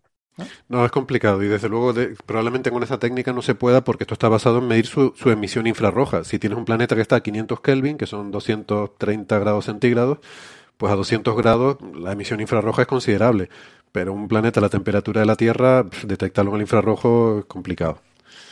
Complicado, complicado. Bueno, ahora mismo aquí probablemente eh, en Canarias a lo mejor se podría detectar desde el espacio la, emisión infrarroja que tenemos. Em, Bueno, pues, pues muy bien. De todas formas, em, no sé, me parece un resultado bonito y, y un, un primer pasito y, y a ver qué más cosas eh, vienen detrás. Uh, vamos a ir pasando de tema y queríamos comentar, Gastón, eh, nos estuviste la semana pasada hablando, pero muy brevemente, a ver si lo puedes eh, desarrollar un poco más, de este, este último paper de Maldacena, ¿no? Eh, sobre un, un sí. sistema cuántico sencillo, bueno, relativamente sencillo, sí. ¿no? O el más sí, sencillo hecho, el, posible. El, el, exacto. ¿verdad? Porque alguien se quejó, ya dijimos, ¿no? Yo creo que Francis o yo, ya no me acuerdo quién retuiteó el paper de Maldacena, supongo que Francis, y alguien puso abajo, sencillo para qué. O sea, claro, o sea, el, artículo de Maldacena de hecho se llama así, eh, un, un, sistema cuántico sencillo que describe un agujero negro, sería otra traducción, un agujero, un sistema cuántico sencillo que describe un agujero negro. Pero primero, eh, desnudemos esto de, digo, ¿qué significa lo de sencillo, simple? Me gusta la palabra. Significa, es un modelo de, de, mecánica cuántica, es decir, no de teoría cuántica de campos. La teoría cuántica de campos es una teoría cuántica, pero con un número infinito de grados de libertad, es algo más complejo. Es una teoría. Eh, Gastón, para que los oyentes que están Perfecto. en YouTube puedan ver para, la ecuación. Esto básicamente es el modelo, básicamente claro, el lagrangiano. exacto, ese es el modelo. Eso es si... extremadamente sencillo según Maldacena. Sí, sí, sí, yo me, me, uno a la votación popular de que eso sencillo, sencillo, okay, okay, muerto que sencillo, pues no sé. Viene perfecto, que lo, déjalo ahí si podés, antes, Francis, que me, me va a ayudar. Que sencillo. Eh. Antes, antes, me encanta eso antes muerto. Yo lo uso siempre. Yo siempre digo antes muerta que sencilla por mí mismo. Cuando, cuando hace demasiado frío y yo digo, no, no, no me queda bien un pullover con este saco, yo salgo en remera y no me importa. eh, sí. Bueno, eh, antes muerta que sencilla. Esto bueno, que la, la, la, ¿no? Lo que nos pones aquí, Francis, pone ese. No, es la acción. Es no, no, la acción, la acción. La acción. Esto es el lagrangiano, el lagrangiano. Eh, sí.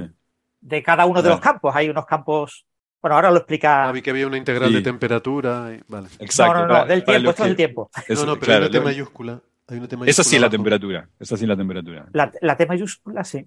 Hay una temperatura en, una parte, no sé si. Sí, sí. La, ah, no, la T mayúscula que está dentro del, ah, del corchete, no esa es la traza. Esa es la traza. Ah, ok. Pero. Ahora, ahora lo, lo explico. Para el, voy, a, voy a hacerlo autocontenido para el podcast, pero que sirva y como este, invitación. Este R. Capaz que la R está un poquito lejos. R, claro. Ah, ah, sí, sí, vale. Pero solo autocontenido para el podcast, pero es que valga como invitación para ver eh, la versión en YouTube, eh, si quieren. Eh, si nos escucha, un, comentario para Malda, si nos escucha. El TR Malda, escribirlo con corchete barra RM, TR corchete. Exactamente, Exacto. que haya un pequeño espacio entre la DT y el TR. Sí, eso es un lindo, o sea, es, es, un, bueno, es un trabajo. Simple significa, repito, que el modelo, eh, el modelo es de, un modelo de teoría cuántica, eh, no de teoría cuántica de campos. De hecho, eh, para los que estén viendo la versión en el, en el, en el, en YouTube, la primera integral que aparece, que muestra Francis en la imagen, es la acción, está integrada en el tiempo y no en el tiempo y el espacio. Es decir, es un modelo de teoría cuántica eh, ordinaria, por eso de alguna manera, y no de teoría cuántica de campo. Es una Entonces, ordinariedad, vamos. Una ordinariedad. Claro, la idea es esta. Desde hace mucho tiempo, dice Maldacena al principio del trabajo, con, con AINCO en la, en, la última, en la última década, hubo mucho, se hace mucho antes igual esto, pero hubo mucho trabajo en qué? En buscar modelos sencillos, que teorías cuánticas, algunas teorías cuánticas de campos, como en este caso una teoría cuántica ordinaria, pero que tenga grado de libertad que conocemos bien, que no quiere decir que sean fáciles de resolver, pero que al menos sabemos cuáles son los grados de libertad, la descripción microscópica del sistema.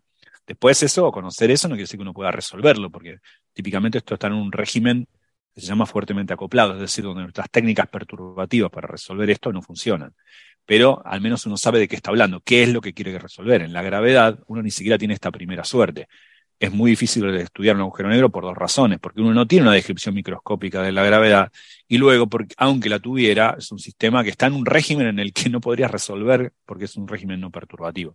Entonces, lo que quiero decir, este es un modelo que conocemos, eh, hubo mucho trabajo por buscar modelos que se comporten, que remeden, que, de alguna forma tengan semblanzas con el comportamiento de un agujero negro y que en algunos casos incluso hasta se, establece, se conjetura, a veces se prueba, muy pocos casos, un, una relación de dualidad entre los modelos. Es decir, que los dos modelos no son sino una, dos formas de describir el mismo principio físico, en apariencias formas muy distintas. El ejemplo por antonomasia de esto, y que todo esto nace de ahí, es ADS-CFT, es decir, un modelo de gravedad cuántica en anti de Sitter en D dimensiones que tiene una descripción en teoría cuántica de campos sin gravedad, por ende mucho más sencilla, en una dimensión menos, por ende más sencillo. Entonces, ese es un ejemplo. Pero hay muchos ejemplos de este tipo donde uno quiere describir eh, aspectos típicamente de la gravedad, que es una teoría muy complicada, que no sabemos cuantizar y por ende no conocemos microscópicamente cómo está definida, pero uno puede buscar una dualidad, un, sistema que se comporta en todos los aspectos físicos igual, aunque su descripción microscópica sea de una naturaleza tanto, tanto distinta que encima nos ayuda a resolverlo analíticamente a veces, o numéricamente en otros casos. Entonces, este es un caso donde ese modelo que eh, remeda el agujero negro es un modelo de materia cuántica, de, teoría cuántica ordinaria, no teoría cuántica de campos. ¿Y cuál es el modelo? El modelo es bastante sencillo, es, tienes algunos bosones y algunos fermiones. Que no nos confunda que estemos hablando de, materia de teoría cuántica y no teoría cuántica de campos, porque uno igual puede hablar de bosones y de fermiones. Entonces, de hecho, cuando uno ve los fermiones por primera vez en su vida, en la, carrera de física, no lo ve en teoría cuántica, no en teoría cuántica de campos. Entonces, hay bosones y fermiones. Los bosones encima son el caso más sencillo que uno se le puede ocurrir, que es son un acoplamiento entre muchos bosones, acá de los que estén viendo YouTube, las X, esas mayúsculas, y son, tienen una interacción cuadrática entre ellos que está a su vez elevado al cuadrado, es decir, tiene una interacción entre ellos. Hay bosones que interactúan entre sí. Y luego hay fermiones, que son estos psi, que aparecen en, el, YouTube para los que lo estén viendo, que también están acoplados entre sí. Hay un término cuadrático, que es el que les da la energía cinética, y después hay otro término, que es un acoplamiento entre dos fermiones y un bosón. Es decir, estos bosones y fermiones no están separados, no es solo que hay fermiones y bosones, sino que interactúan entre sí. Es decir, eh, dos bosones pueden anularse, pueden cancelar y chocar y emitir otros dos bosones. Por ejemplo, pueden chocar estos. Puedo decir chocar dónde, porque estamos hablando de mecánica cuántica, no de teoría cuántica de campo. Pero básicamente significa puedo empezar a excitar dos de ellos y esa excitación de dos de ellos puede volverse otra excitación en un modo distinto de dos de ellos. Esa es la, típica, la, forma de entender la, excitación. O puedo excitar dos, dos fermiones y de repente que son lugar a la excitación de un, bosón. O sea, estos son modelos, son partículas algunas bosónicas, algunas fermiónicas. Ahora, ¿cuántas de ellas? Bueno, hay muchos bosones y muchos fermiones. Y se mezclan entre sí, se pueden mezclar entre sí respetando una simetría, que es una, simetría representada por un grupo matemático, un grupo de Lie, una estructura matemática que aparece mucho en la física, que en este caso es SUN. que es SUN? No, no es sino es lo siguiente, se mezclan entre sí, se pueden mezclar. Recordemos que tenemos muchos bosones y muchos fermiones. Podemos mezclar todos los bosones entre, sí y todos los fermiones entre sí, pero mezclándolos de una manera que respetan, eh, eh, es una transformación lineal dada por una matriz que es unitaria con determinante 1 de n por n. ¿Por qué algo tan loco? Bueno, porque es un grupo muy sencillo que aparece mucho en física y esa es la transformación matemática que si yo mezclo con esa transformación un bosón con otro, la teoría no lo es una simetría de la teoría. La, teoría tiene esa simetría y tiene más simetrías. Si no hubiera interacciones, la simetría, aparte hay otro grupo que actúa, que es, es unas transformaciones dadas por el grupo SO9, matrices ortogonales de 9 por 9 determinante 1. No importa los detalles matemáticos, lo importante es que este es un modelo tiene muchas simetrías. Y las simetrías son cruciales porque si uno va a establecer que dos modelos en apariencia muy distintos son duales, al menos tienen que cumplir como condición necesaria, no suficiente, que tienen las mismas simetrías. Entonces, cualquier tipo de simetría que yo encuentro en el modelo que estamos describiendo, si este modelo tiene las chances de alguna forma describir un agujero negro de manera dual, el agujero negro tiene que tener esas simetrías. Entonces, este es un modelo de lo más sencillo que uno se le puede ocurrir si sabe un poco de mecánica cuántica. Bosones y fermiones interactuando entre sí mezclándose con una simetría. Recordemos que en física, cuanto más simétrico es un problema, más fácil de resolver es. Entonces uno puede recurrir a un montón de propiedades. El hecho de que sea muy simétrico hace que sea eh, mucho más fácil de resolver de que otros. Para los que estén mirando YouTube, van a ver que hay unas sumatorias con un índice superior que es n cuadrado menos 1. Eso tiene que ver con cuánto es el número de generadores del álgebra del grupo SUN, bueno, n cuadrado menos 1. No importan los detalles acá, verán un 9 como índice superior otra, otra sumatoria, eso tiene que ver con que el grupo matemático eh, que simetría este problema cuando la frecuencia va a cero es SO9. Bueno, es las primeras tres líneas de lo que está mostrando Francis. Repito, los que están en el podcast, no se preocupen, vayan a YouTube y listo. Eh, son el modelo de, mecánica cuántica, mientras las últimas tres líneas es el modelo de gravedad, que es dual a este. Son dos teorías distintas. Las primeras tres líneas y las segundas tres líneas, si uno las mira, dicen, no tiene nada que ver una cosa con la otra. el renglón de arriba es algo que un estudiante de grado de mecánica cuántica podría al menos pelearse para entender, porque es mecánica cuántica. Sí, un modelo muy complicado, pero al menos es una acción con una derivada. El punto significa derivada total. No veo por qué no. Es complicado para un estudiante de grado, pero al menos no puede decirle cuáles son los, entes intervinientes. En cambio, las últimas tres líneas son ciertamente de posgrado. Aparece R, que es, tiene que ver con la relatividad general, aparece un phi, que es un campo, en teoría cuántica de campos. Esas son cosas que uno no ve en la, licenciatura de física, tiene que hacer materias optativas. Así de distintos son estos dos modelos. El de arriba integra uno en el tiempo, porque es un modelo de materia de teoría cuántica. Y la única variable que aparece en la ecuación de Schrödinger es el tiempo. Ahora, los últimos de abajo integran 10 dimensiones. ¿Por qué 10? Bueno, porque la teoría de cuerdas, recordemos que es en 10 dimensiones. O sea que está pensando en teoría de cuerdas, sí, está pensando en soluciones de agujeros negros en la teoría de cuerdas. Lo que va, lo sorprendente de esto es que con un modelo de materia de teoría cuántica ordinaria, con bosones y fermiones acoplándose de la manera más simple que uno se le ocurre, se mezclan entre ellos con un lagrangiano, con un constante acoplamiento. Es un modelo poco complicado para, para, preguntarle a un estudiante, pero es un modelo que un estudiante podría decir, mira, no entiendo los detalles, pero más o menos me doy una idea de qué es. Tengo n bosones con n fermiones, n luego será muy grande o no, esa es parte del trabajo, y este modelo se comporta de manera parecida a algo que no tiene nada que ver, un agujero negro cargado eléctricamente en 10 dimensiones espaciotemporales. ¿Qué tiene que ver una cosa con la otra? Bueno, este, justamente esto, este, este modelo tan sencillo, entre comillas, la palabra sencillo, es eh, es dual al otro. Es decir, uno puede hacer cálculos de algunas cantidades matemáticas, por ejemplo, cómo escalea la temperatura con esto y con otro, y se comporta como un agujero negro lo hace. ¿Qué agujero negro es?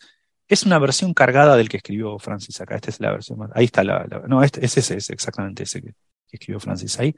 Es una solución de un agujero negro, de un universo putativo en nueve más una dimensiones, es decir, el tiempo y nueve dimensiones espaciales. Es un agujero negro que eh, ahora, ¿qué es un agujero negro? Un agujero negro es un ente esférico que tiene un horizonte de eventos. Bueno, el ser esférico acá hace que ese horizonte que nosotros pensamos como bidimensional, acá tiene ocho dimensiones. Está el tiempo, la dirección radial, y después recordemos que hay diez dimensiones en, espacio temporal. Así que las otras ocho son la superficie de esta hiperbola. Es algo bastante, bastante complicado, pero, pero pero bueno, eh, la idea es que este modelo sencillo de, mecánica cuántica está remedando el comportamiento. ¿Cómo lo muestra? Bueno, lo que hace es, toma este agujero negro, lo carga mucho, recordemos que los agujeros negros tienen una carga eléctrica que como mucho, en algunas unidades tiene que ser igual que su masa. ¿eh? O sea, un agujero negro, si yo le doy demasiada carga, deja de ser un agujero, negro. Se, deshace. Dicho de otra manera, el, horizonte exterior empuja al horizonte interior, empuja al horizonte exterior y lo deshace y queda una singularidad desnuda. Entonces, es un agujero negro cargado máximamente, se llama un agujero negro extremal en 10 dimensiones, un modelo totalmente loco por el momento. Digo, en nuestro mundo no hay 10 dimensiones, y el, y el, o al menos hasta donde sabemos, y los agujeros negros no, son, no están cargados eléctricamente, pero eh, teóricamente es perfectamente posible. Eh, Perdona, eh, pero un segundo, Gastón, vamos a despedir a José que, que nos está diciendo que nos tiene que dejar, tiene ahora sus clases sí, la última, la última del año. Muy bien. Un abrazo. Eh, eh, lo siento perderme esto, pero bueno, particularmente. Un abrazo fuerte. Gracias, José. Hasta la próxima. Chao, chao. Y aprovecho, Gastón, no sé si puedes subir un poquito el volumen del micro, o soy, no sé si soy yo el único que te escucha un poco bajito, o quizás acercártelo, o quizás acercártelo a la boca es suficiente. Voy, a, voy a hablar, sí, eh, sí, mejor. Bueno, y entonces la idea es, eh, este modelo eh, de materia condensada, de mecánica cuántica simple, remeda el comportamiento que termodinámicamente tiene un agujero negro de estas, de estas características. Carga un agujero negro en 10 dimensiones muchísimo, y después lo mira muy cerca de su horizonte. Cuando uno mira la geometría del espacio-tiempo muy cerca del horizonte de un agujero negro, la geometría se vuelve anti de Sitter 2, un espacio hiperbólico bidimensional, que sería como parecido a una, silla de montar, si uno piensa. O, la mejor eh, visualización de anti de Sitter 2 es esos discos de Poincaré de, que dibuja Escher, a veces que son eh, eh, demonios y ángeles que se van sucediendo y, se hacen pequeños a medida que se acercan al borde, digamos. Esa geometría extraña que se llama, bueno, es disco de Poincaré, o que es, eh, no sé, ifemorfo al, medio, medio plano de Lobachevsky, no sé, hay, hay muchas geometrías parecidas, son espacios hiperbólicos, son espacios donde, donde hay, por, dos puntos separados pueden pasar más de dos, eh, son geometrías no, no, no euclidianas que se conocen desde fines del siglo XIX, que entre dos puntos separados en ese espacio bidimensional pueden pasar más de dos paralelas. Eh, bueno, pensemos que ahora esos dibujos de ángeles y demonios de Escher, una de esas direcciones es, el tiempo y no es, un, no es un disco. Ese se llama, ese espacio se conoce como anti 2. Y el resto tenemos un espacio de ocho dimensiones que es la esfera, la hiperesfera, que es horizonte de este agujero negro de 10 dimensional. Una, una, una geometría bastante rebuscada. Pero esa geometría tiene las propiedades de un agujero negro, es decir, tiene matemáticas en un espacio en 10 dimensiones, está cargado eléctricamente, pero tiene todas las propiedades que tiene que tener. Por ejemplo, en particular, entropía, dada por la fórmula de Bekenstein-Hawking. Entonces, lo que recordemos que muy cerca de mirar este agujero negro, la geometría del espacio-tiempo deviene ADS2, anti-de bidimensional, ese disco de Poincaré, como los que dibuja Escher, y una 8 esfera. Bueno, la 8 esfera tiene una simetría, que es SO9 la misma que tenía el modelo de materia de, mecánica cuántica que hablábamos antes. Y anti 2 nos recuerda a ADS-CFT, que nos dice que una teoría en anti en D dimensiones, en este caso dos dimensiones, es dual a un modelo de materia condensada en una dimensión menos, en este caso solamente el tiempo, un, perdón, de, materia, de, mecánica cuántica. Entonces lo que hace es decir, ah, con un modelo tan sencillo como n bosones interactuando con n fermiones en mecánica cuántica, este, este, modelo se comporta, al menos paramétricamente, es decir, cómo escalea tal cosa con la temperatura, en el régimen, cuando está muy fuertemente acoplado, cuando no vale resolverlo con teoría perturbativa, se comportan, tiene las mismas relaciones funcionales, en particular termodinámicas, que un agujero negro en dimensión 10. ¿Es inútil esto porque el agujero negro está en dimensión 10? No, esto es fabuloso. Incluso los agujeros negros más rebuscados que no se le ocurra. En 10 dimensiones, cargados eléctricamente, en teoría de cuerdas, lo más extraño que no se le ocurra, puede ser modelado con un modelo sencillo de teoría cuántica con bosones y fermiones. Ahora la pregunta es, ¿cuán bueno es esta, aproximación? Bueno, es bueno en algún sentido. A ver, eh, la teoría de cuerdas es una teoría de gravedad cuántica, no describe el universo como lo estamos describiendo en estas ecuaciones del T-paper eh, con, la relatividad general y algunos campos. Es una teoría donde el espacio-tiempo es exactamente fluctuante. En un régimen, cuando las energías no son muy altas, sí, la relatividad general y la teoría cuántica es una buena aproximación de la teoría de cuerdas. Entonces, tengo que estar seguro que estoy tratando esto en el régimen donde la descripción espaciotemporal de la gravedad es, como hace Einstein, es una buena aproximación, es válida. Y eso vale cuando el sistema de mecánica cuántica, la contraparte a ese límite en el sistema de mecánica cuántica, es cuando tenés muchos bosones y muchos fermiones interactuando entre sí y de manera muy fuerte entre sí. Entonces la pregunta que se hace en Maldacena, y acá es la parte más relevante del trabajo, es ¿cuántos bosones y fermiones necesito en mi sistema de mecánica cuántica para que las propiedades que emergen de él remeden ser una buena descripción, imiten mucho la de un agujero negro. El número es más o menos n, la cantidad de bosones y de fermiones tiene que ser del orden de 20, 16 por ahí. Una, una estimación más o menos. Y de ahí, como esos son los grados de libertad que tenés, uno puede calcular con las configuraciones cuántos bits de información puedes describir, porque al fin y al cabo este, este, es un modelo de mecánica cuántica donde vos tenés muchos bosones, muchos fermiones relacionados entre sí con una simetría, entonces uno puede hacer un contaje de cuántos bits de información estoy poniendo para una dada configuración. Y eso es lo que calcula en la ecuación 16 de su paper, que Francis está mostrando amablemente, que muestra que el número de bits de este sistema cuántico para que las propiedades que nacen de él verdaderamente son una buena aproximación de las propiedades termodinámicas de un agujero negro. Es decir, para que este modelo esté describiendo un, agujero negro de alguna forma, que tenga una descripción dual en términos de un agujero negro que cumpla las ecuaciones de Einstein, esa sería la, frase correcta, es del orden de 7000, ese es el número de bits. Que curiosamente, o quizás no curiosamente, es el número de bits estimativamente, esto es todo estimativo, que se necesitan para, por ejemplo, que una computadora cuántica eh, resuelva problemas de factorización eh, de, de, manera eficiente. Es decir, este paper yo lo tomo como está. Recordemos todo este escándalo, en mi opinión, escándalo sobre el, wormhole y, y, si han creado un wormhole en un laboratorio y toda esa fantochada, ¿no? Eh, ese problema, esos son modelos muy sencillos, simulaciones en computadoras cuánticas de modelos muy sencillos, muy frugales, con muy pocos grados de libertad, que si tienen una forma de ser, de, ser pensados como en términos de una geometría de un agujero de gusano o un agujero negro, es un agujero de gusano un agujero negro en un régimen de gravedad cuántica que ni siquiera sabemos qué es. Entonces la pregunta que hacemos en la cena es, ¿qué computadora necesitaría yo para simular con qubits un sistema de mecánica cuántica que ahora sí puedo estar diciendo, mira, no es un agujero negro en el sentido real, es una simulación. Es tan poco agujero negro como los muñecos del sim no son mis amigos en el videojuego de la computadora, ¿no? Es una, no deja de ser una simulación. Pero que una simulación que, cuyo comportamiento remeda muy bien, verdaderamente describe muy bien, lo mismo que haría un agujero negro que satisface las ecuaciones de Einstein, incluso en 10 dimensiones de lo que fuera. Bueno, ¿cuántos, cuántos bits necesito? Necesito 7000 qubits. Necesito computadoras grandes, de, las mismas. O sea, el día que tengamos eso, no nos vamos a dedicar a resolver la teoría de cuerdas, nos vamos a estar dedicando a preocuparnos por una tarjeta de crédito. Porque recordemos que una de las conclusiones acá es que es el mismo número de, qubits que necesitaría una computadora cuántica para, eh, para, romper RSA de manera eficiente.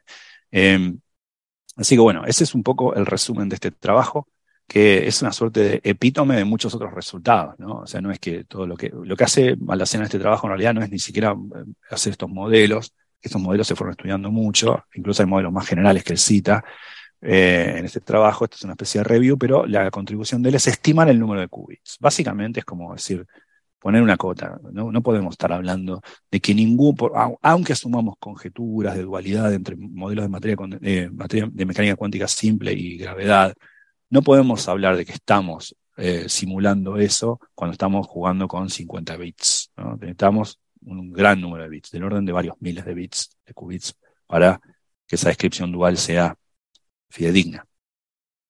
O sea, Gastón es un poco poner los pies en el suelo y decir, bueno, que esto se podría hacer, pero no ahora, pero bueno, dar un poco la idea de por dónde van a ir los tiros, ¿no? Sí, pero, pero ah, sí, es, tal cual lo que decís, 100% sí. Ahora la pregunta también es, ¿qué se podría hacer qué?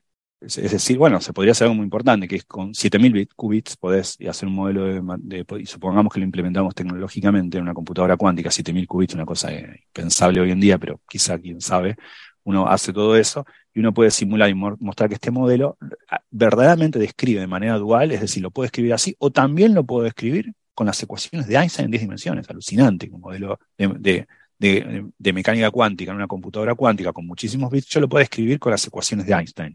Eso es lo maravilloso de las dualidades, dos descripciones totalmente, en apariencia, totalmente distintas que yo puedo modelar. Ahora, ¿quiere decir esto? Que yo tengo un agujero negro. ¿Quiere decir esto que yo creo una... No, no, no seamos tampoco... Está bien, podemos jugar a qué es real, que no, si hay algo más que la percepción de uno, podemos volvernos fenomenológicos, podemos volvernos discutir la, no sé, la filosofía de ontología orientada a objetos, podemos hacer un montón de cosas locas. Ahora, no seamos pavos, ¿no? Ontología orientada a eh, objetos. claro, digo, no, eh, lo que nosotros tenemos es, es, eh, o sea, que yo pueda, chatbot no es mi amigo, por mejor que sea chatbot, ¿entendés? Digo, no, no, no, que algo, que algo remede, bueno, uno dice, bueno, quién sabe, ¿no? El día ¿cuál, ¿qué es un amigo sin un chatbot hecho de carne? Bueno, es cierto. o sea, Edelstein es un gran chatbot. es un, chatbot muy sofisticado, no sé. Pero, digo, en un momento uno empieza, ya está la frontera de qué defino como qué es y qué no es. Bueno, no quiero entrar, no es un agujero negro, muchachos. es un modelo que, si tuviese siete, es alucinante. Yo tengo una computadora con 7000 qubits. Yo puedo describir ese modelo cuántico, cuántico, con las ecuaciones de Einstein en 10 dimensiones. Sorprendente. y puedo incluso predecir cosas puedo, puedo resolver cosas con las ecuaciones de Einstein, porque a veces en ese régimen, cuando los qubits están fuertemente acoplados, es incluso más fácil resolver las ecuaciones de Einstein. Entonces es buenísimo que sean dos descripciones matemáticas del mismo fenómeno físico. Es el ente algo más que su descripción matemática. Después podemos discutir eso si queremos en otra, con un whisky. Pero no confundamos una cosa con la otra. Con cubitos de hielo, ¿no, Isa? A ver si la frontera cambia.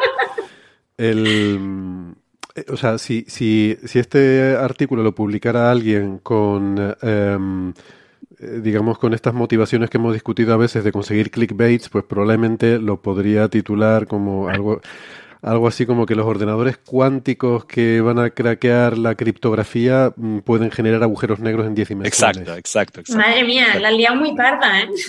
Exacto, Sí, sí, sí. sí. sí, sí. Sí, yo, yo creo aquí, o sea, aquí añadiría que una de las cosas bonitas de tener dos maneras de describir eh, un mismo fenómeno intrínsecamente, es que hay veces eh, que la perspectiva de cada uno de esos modelos nos permite ver cosas diferentes, ¿no? Eh, no sé si conocéis en Kioto, hay un, es que estoy acordándome ahora, ¿vale? Lo suelto y ya está. Hay un parque de piedras y arena, ¿no? Entonces, creo que hay como siete u ocho piedras y de ningún lado se pueden ver las siete u ocho piedras a la vez. Entonces, eh, yo, o sea, esto me viene un poco a la mente como decir, bueno, hay veces que una piedra la verás mejor desde una perspectiva, otra piedra la verás mejor desde otra perspectiva y las dos piedras van a sumar en el parque. Sí, Y a veces puede ser por intuición, puede ser por eh, experiencia. te voy a poner agradecimientos en mi próximo, cuando escriba mi próximo libro de divulgación, te voy a poner como agradecimiento porque te voy a robar esto de manera descarada. No, pero no sé, me parece como interesante, ¿no? Hay veces que por, muy ya te digo, intuición, por experiencia, porque se te ocurre esa idea, por lo que sea, hay veces que se puede ver mejor algo en una ecuación o en una caracterización y tener varias maneras, o por ejemplo, se puede resolver mejor en un ordenador, ¿vale? Eh, Estamos acostumbrados a resolver esto, pero no esto otro. Tengo las técnicas para resolver esto, pero no esto otro. Pues quién sabe si me puede ayudar, ¿no? Y lo del parque este de las piedras me gustó mucho, ¿no? No puedes ver todas las piedras desde ningún sitio, pero cuando te mueves y ves desde varios sitios sí que puedes reconstruir el, el parque. Claro. Bueno, tiene un nombre, ¿vale? No se llama parque de piedras, pero me entendéis. Sí. No, está bien eso de que uno reconstruye el objeto a partir de diferentes escorzos, siempre, de todas perspectivas. Incluso los fenomenólogos en filosofía usan mucho eso, le ponen nombres, horizontes internos, externos. Y está bien, y es cierto, es exactamente lo que pasa en las dualidades. Muchas veces uno dice, mira, este modelo parece ser dual a esto, y, y matemáticamente juega un poco más hasta que se convence. Dice, no, inclusive estas propiedades tan raras, raras de acá las puedo describir acá de esta otra manera. Y todas las simetrías pegan perfecto. Y un día, cuando ya la comunidad se cansó de estudiar esto y están convencidos, uno ve en esta una cosa que no sabe cómo describir del otro lado. Y entonces, a veces hasta conjetura tiene que estar, y uno va a la búsqueda y la encuentra a veces. Entonces, justamente eso, ¿no? Es que no lo hubiese visto, sino, no lo hubiese visto. Eh, sobre todo porque estas dualidades, recordemos que son realidades, no solamente dualidades, no entre modelos solamente muy distintos, sino entre regímenes distintos en los cuales vale la descripción de cada modelo. Es decir, este modelo es muy simple, pero está fuertemente acoplado. No lo puedo resolver igual. Sé cómo describirlo, pero no sé cómo resolverlo. Sé escribir sus ecuaciones, pero no sé las soluciones. En cambio, este es más rebuscado, pero está en un, límite clásico donde puedo estudiar perturbativamente. Entonces resuelvo acá y, obtengo soluciones del otro lado. Y eh, es, es justamente esto, ¿no? Eh, Usar las dualidades también para no solamente convencerse de que hay dos descripciones duales de uno, sino que luego usarlas. Es decir, no hubiese nunca visto este aspecto del otro modelo si, mira, si lo miraba fijo desde este lado y no de aquel. ¿no? Bueno, eh, vamos pasando, si quieren, al siguiente tema. eh, y tenemos, de hecho, eh, dos artículos en los cuales Gastón es coautor. Hay uno que es el, el primer autor, que está el preprint en el archive desde finales de febrero. eh, que mm, dices que te gustaba esta idea de, de la analogía con el efecto Meissner, ¿no? Ahora nos puedes explicar un Ah, poco sí. de qué va. Y, y si quieres, nos actualiza, ¿esto está enviado a la revista? Eh, ¿Se va a publicar? O, ¿O ya como ustedes son tan guays, lo pones en el archive y ya está? Bueno, el último no lo mandé a una revista todavía, el que mandé ayer o antes de ayer, pero el otro sí, lo mandé a Physical Review. Estoy esperando el referato. eh, que Y caiga en algún momento. el otro es porque hay, hay otro artículo que este me vas a tener que decir cómo, o sea, de qué va esto, porque el título es algo así como que eh, agujeros negros con rotación lenta y Ah, ese es más complicado. Ese sí está publicado. Ese está publicado. este está publicado en Physical Review D, ¿no? Eh, Sí, o sea, me gustaría que habláramos un poco de los dos, ¿no? Eh, con Ah, corrección alfa, prima en cuatro y más dimensiones y tal. Sí. Pero, Pero bueno. Bueno, sí, no, el, eh, empiezo por el de Meissner que me gusta. No, no quiero darle mucha importancia a esto porque mi, mi trabajo no, está a la altura de, estamos hablando de Nature y ver la temperatura de un planeta, que capaz que a ver si tiene vida o no, qué sé yo. yo, yo, quiero decir para nuestros oyentes que Gastón se ha resistido mucho a que saquemos estos artículos. Hemos tenido que insistir mucho y obligarlo. no, pero el efecto Meissner me gusta, lo contaría igual, no diría que, no, no por mi, primero que voy a decir, voy a ser honesto, ese no es mi, mi descubrimiento del efecto Meissner. Nosotros lo miramos de otra manera y, y, y lo y profundizamos en eso de otra manera, después digo cuál es nuestro aporte. Pero el efecto Meissner en agujeros negros es una cosa que me parece alucinante. Primero, el, efecto Meissner es un efecto descubierto nada que ver con agujeros negros. Meissner se murió, nunca, nunca habló de agujero negro que yo sepa. Eh, el efecto Meissner es un, un, un, efecto que se da en, eh, lo observaron experimentalmente ellos, eh, Meissner y un, coautor cuyo nombre no voy a recordar, que es con O y es bastante difícil, eh, descubrieron en el 33, si no recuerdo mal, un, efecto que es cuando yo tengo un superconductor y lo pongo en presencia de un campo magnético, el, superconductor eh, repele las líneas de campo magnético hacia afuera, las expulsa. ¿eh? Eso lo habrán visto, a veces se usa para levitar, uno pone una pastilla superconductora cerca de un, imán muy, muy poderoso y la ve levitando, porque básicamente el envolvimiento de las líneas de campo lo, lo, mantiene, lo mantiene flotando. Así de fuerte es que eh, eh, expulsa las líneas de campo hacia afuera. Es como que se envuelve en eso y lo hace flotar. Esa levitación magnética de un superconductor es una cosa que pueden encontrar imágenes y son muy lindas. Y, ese es el efecto Meissner. Lo que está pasando ahí es que el superconductor expulsa la línea de campo magnético. Es más precisamente. Supongamos que yo tengo un material que sé que es superconductor. ¿Qué significa? Que a muy baja temperatura ese material que no, es, no está en su situación de superconducción, en un momento hace una transición de fase y cambia a ser superconductor cuando la temperatura es muy baja. ¿no? Por eso nos gustaría que hubiese superconductores a temperatura y presión ambiente, pero eso no pasa. Uno necesita muchísima presión o muy baja temperatura para que un material superconductor se vuelva superconductor. Cuando se vuelve superconductor, el, campo magnético que antes podría estar penetrando el material, porque cuando pongo ese material arriba, arriba de un imán, cuando pasa transición superconductora, lo que hace hay unas corrientes internas que van para el otro lado y generan una especie de un antiimán adentro que se repele y flota. Expulsa las líneas de campo debido a corrientes internas. Esto, de, esto se abren un montón de cosas, la diferencia entre superconductores 1 y superconductores 2, que a veces es el, el, campo magnético puede seguir penetrando, pero de manera cuantizada en vórtices, hay una dinámica muy interesante, pero básicamente quedémonos con esa idea de que un superconductor, cuando está en estado superconductor a muy baja temperatura, flota arriba de un imán, porque expulsa sus líneas de campo magnético hacia afuera. Bueno, los agujeros negros hacen lo mismo, y eso es alucinante. los agujeros negros es, eh, supongamos que ponemos un agujero negro en un imán. Y eso es físicamente no tiene, sentido, porque justamente los agujeros negros están en presencia de imanes, porque alrededor de ellos hay un gran plasma orbitando que está muy caliente, ionizado, y las corrientes de plasma hacen que generen campos magnéticos. Los agujeros negros están, eh, hoy sabemos con certeza, por ejemplo, después de las observaciones de, de Event Horizon Telescope, de la polarización que viene del centro de la galaxia M87, que eh, esa polarización se debe al campo magnético en el cual está embebido eh, M87 estrella, el agujero negro tan fotogénico. En esa foto que sale como con líneas, como si estuviera peinado para la foto, esa es la polarización de la luz que se debe a eh, los campos magnéticos. También hay evidencia de que los campos magnéticos directa e indirecta están en agujeros negros, incluso no muy activos, como en el centro de nuestra galaxia. O también. Y, hay coronas, ¿no? De agujeros negros. Coronas. observado también. Exacto. Uno puede hablar de la magnetosfera de un agujero negro, de esa región. Hay coronas eh, como dice Héctor, hay cómo entendemos, y las observaciones son compatibles con eso hoy en día, del mecanismo de generación de jets en agujeros negros, es un efecto bastante complicado, se llama Blanford Snacek, y, no sé cómo se pronuncia Snacek, pero se escribe con Z, Snacek, y, eso tiene que ver con, hay un, juego ahí entre la, la, rotación del agujero negro en torno a su eje y el campo magnético que tiene que haber. Ambas cosas tienen que haber ahí para que se generen esos jets que sabemos que aparecen, por ejemplo, M87 es el ejemplo por antonomasia, porque tiene unos jets enormes de la galaxia, hermosos, observados desde hace muchísimo tiempo. Entonces, todo Y, y eh, la hace el propio colapso para formar un agujero negro de una estrella, ese colapso comprime el campo magnético, genera campos magnéticos brutales en el centro. Sabemos que las estrellas de neutrones están muy fuertemente magnetizadas por ese efecto de que Exacto. al comprimirse el- esas líneas de campo, ¿no? Al colapsar la estrella, comprime las líneas de campo tremendamente. Un agujero negro es todavía más que eso, con lo cual, de alguna forma, en el proceso de formación de un agujero negro tiene que haber una amplificación brutal del campo magnético ahí.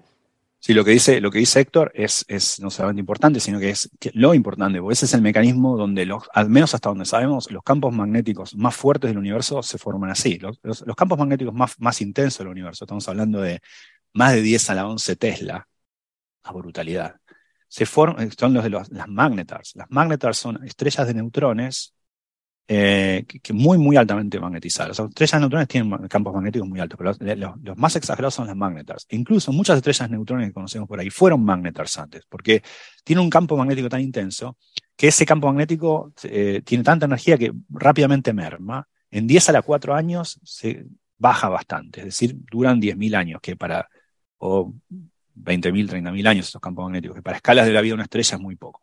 Entonces, las, magnetars son terriblemente, hoy conocemos veintitantos candidatos a tener magnetars y conocemos muchísimos más pulsars. Eh, son campos magnéticos enormes, para que nos demos una idea. Si yo pongo una magnetar en- eh, a más o menos unos 100.000 kilómetros de acá, que es muy cerca, 100.000 kilómetros, pero bastante, 100.000 kilómetros, medio camino entre la Luna y la Tierra, el campo magnético de la magneta, a 100.000 kilómetros, ¿eh? borra todas las tarjetas magnéticas del planeta, todas las memorias magnéticas del planeta. O sea, es terriblemente. Es más, hay otra para los, los- los físicos que les guste la relatividad. La intensidad de campo magnético, de la energía magnética, el B cuadrado, eh, el campo magnético que uno calcula, la intensidad solo debido al campo magnético cerca de una magnetar es 10.000 veces más pesado que la masa concentrada debido a la fórmula M igual a C cuadrado de un pedazo de iridio, kilo de iridio. O sea, es terrible el campo magnético este. Bueno, esos son los campos generados por magnetars. Uno podría bien pensar un sistema binario, alguna vez pensé en esto, un sistema binario cerca de una magneta y un agujero negro. El problema es que, bueno, ahí los sistemas binarios para, hay, que estudiarlos en el caso dinámico, porque en el caso estático es cuando todavía están eh, lejos de la espiral final que le da la, la coalescencia, y eso dura muy poco. ¿no? Y, y- y el caso estático, estamos hablando de varias unidades astronómicas, y el campo magnético de la magnetar es muy débil, a pesar de que cerca de ella sea muy intenso. Bueno, después podemos hablar de otros escenarios. Pero los agujeros negros supermasivos, debido a su, a su, a su materia en acreción, cuando la hay, generan grandes campos magnéticos, de manera toroidal, que, los, que como el agujero negro es muy pequeño comparado con, con el, disco de acreción, se puede pensar en una buena aproximación cuando el agujero negro está puesto ahí en presencia de un campo magnético externo, al menos cerca de ahí. Claro, cuando uno hace un scope más grande, ve toda la galaxia y esa aproximación deja de valer. Y esto es importante para ver lo que hicimos. Lo interesante es que King, eh, como el rey, y otra gente, eh, en 1974, 1975, no recuerdo bien, lo que hicieron fue estudiar. eh, en ese momento era muy difícil calcular analíticamente la solución de un agujero negro en presencia de un campo magnético externo, analíticamente, porque son resolver las ecuaciones de Einstein acopladas a las de Maxwell sin computadora prácticamente en los 70. Había computadoras y ya se usaban para la física, pero no como las de hoy. Pero había muchas, primero había aproximaciones que había estudiado Robert Wall y otra gente de este problema aproximado, no, no consideraban el back reaction del campo magnético sobre el agujero negro, sino ponían el, campo, el agujero negro en un campo magnético externo. Eh, y, otros, y otras técnicas para resolver las ecuaciones de Einstein de manera analítica. Eh, bueno, Ernst y, y lo que, igual lo que hicieron fue obtener la solución de un agujero negro embebido en un campo magnético. Alucinante, porque es una solución muy complicada. Si uno mira la métrica, mm, son páginas, pero uno la conoce de manera eh, analítica. Entonces, lo que hicimos fue, bueno, lo que hicieron King primero, darse cuenta que cuando el agujero negro empieza a rotar, empieza a rotar, empieza a rotar, empieza a rotar, las líneas de campo lo penetran y salen para afuera, porque no hay ninguna, paradoja acá, porque la línea de campo no es algo físico que entra y sale, es solamente una cosa matemática que uno ve, las líneas de campo que entran y salen, es algo que está cargado eléctricamente o no, y va rotando y tiene líneas de campo que las va, van atravesando el agujero negro. Cuando el agujero negro empieza a rotar, a rotar, a rotar, a rotar, a rotar, lo máximo que puede rotar es la velocidad de la luz.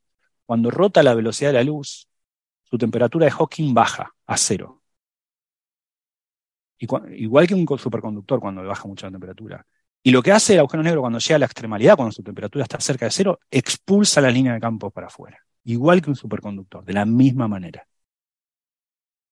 Entonces, lo que esto lo, lo, estudiaron ellos en una aproximación. Primero, bueno, lo que hicimos en este trabajo es, dijimos, vamos a hacer lo siguiente, vamos a analizar el efecto Meister, pero con la teoría, con la solución exacta, backreacting, es decir, donde no solamente el agujero negro curva el espacio y su rotación arrastra el espacio, sino donde la misma densidad de energía del campo magnético curva el espacio. Y vamos a mirar esto muy cerca del horizonte, usando unas técnicas que, que, que con eh, Hernán González, Logado Né y Miguel Pino y Andrea Pum y otros amigos fuimos desarrollando en los últimos años, lo que, hicimos es, lo que hicimos es cómo calcular cargas conservadas y, cantidades termodinámicas de agujeros negros cerca del horizonte. Porque típicamente cuando uno calcula cargas, uno que hace va al infinito, integra, integra el flujo de alguna corriente de Nether y calcula las cargas. Nosotros lo que, lo que hacemos es estudiar las cargas y propiedades termodinámicas de un agujero negro sin necesidad de irse al infinito y ver toda la galaxia, donde deja valer la aproximación del agujero negro embebido en un campo magnético, y miramos solamente el horizonte, hacemos un zoom in ahí y con eso nos alcanza, usando algunas cosas que desarrollamos, para calcular las propiedades termodinámicas. Y mostramos, mirando esa parte nada más, que en efecto se da el efecto Meissner y eh, lo calculamos de una manera distinta aparte.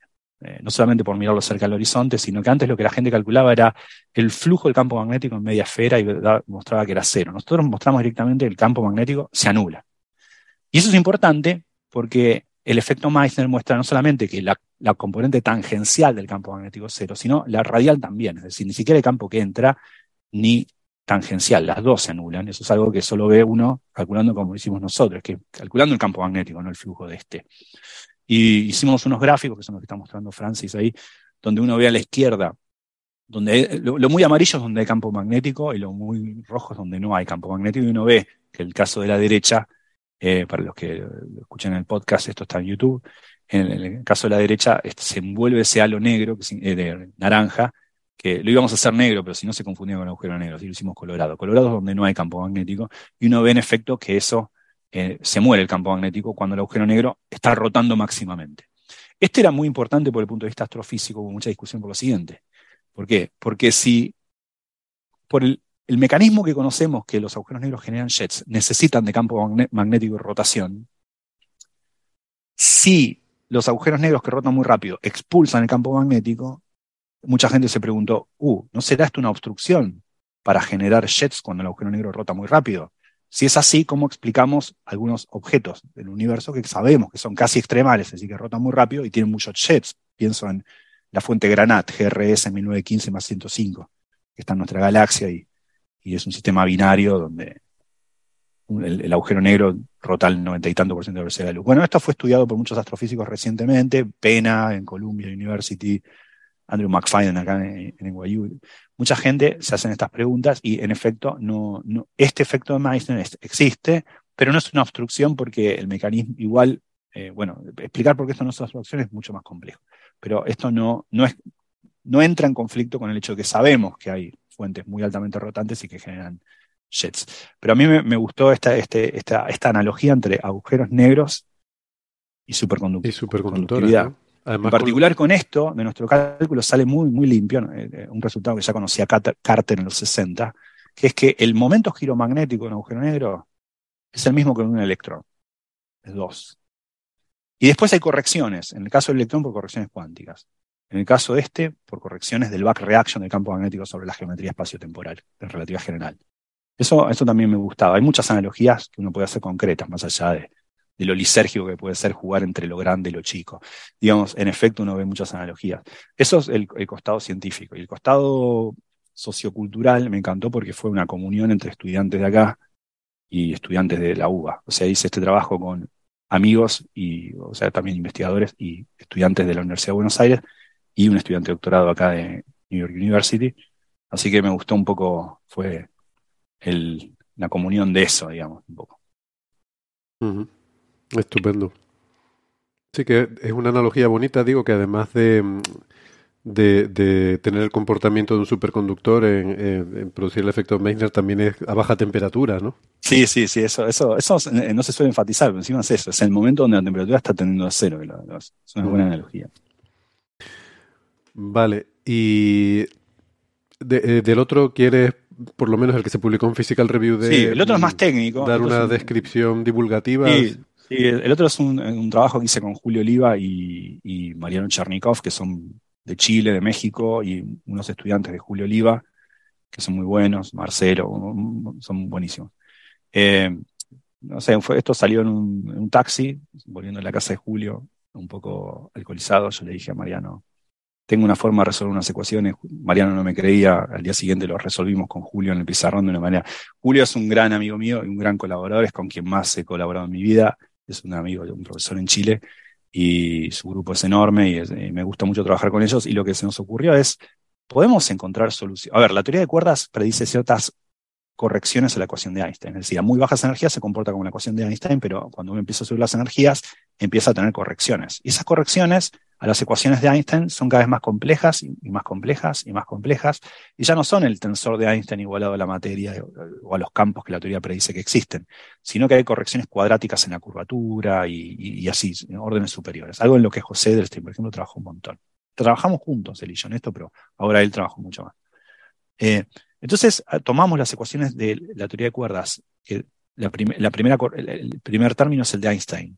Y el segundo es el next to leading order, o sea, el subdominante, pero que ya lo consideramos y después siguen infinitos términos.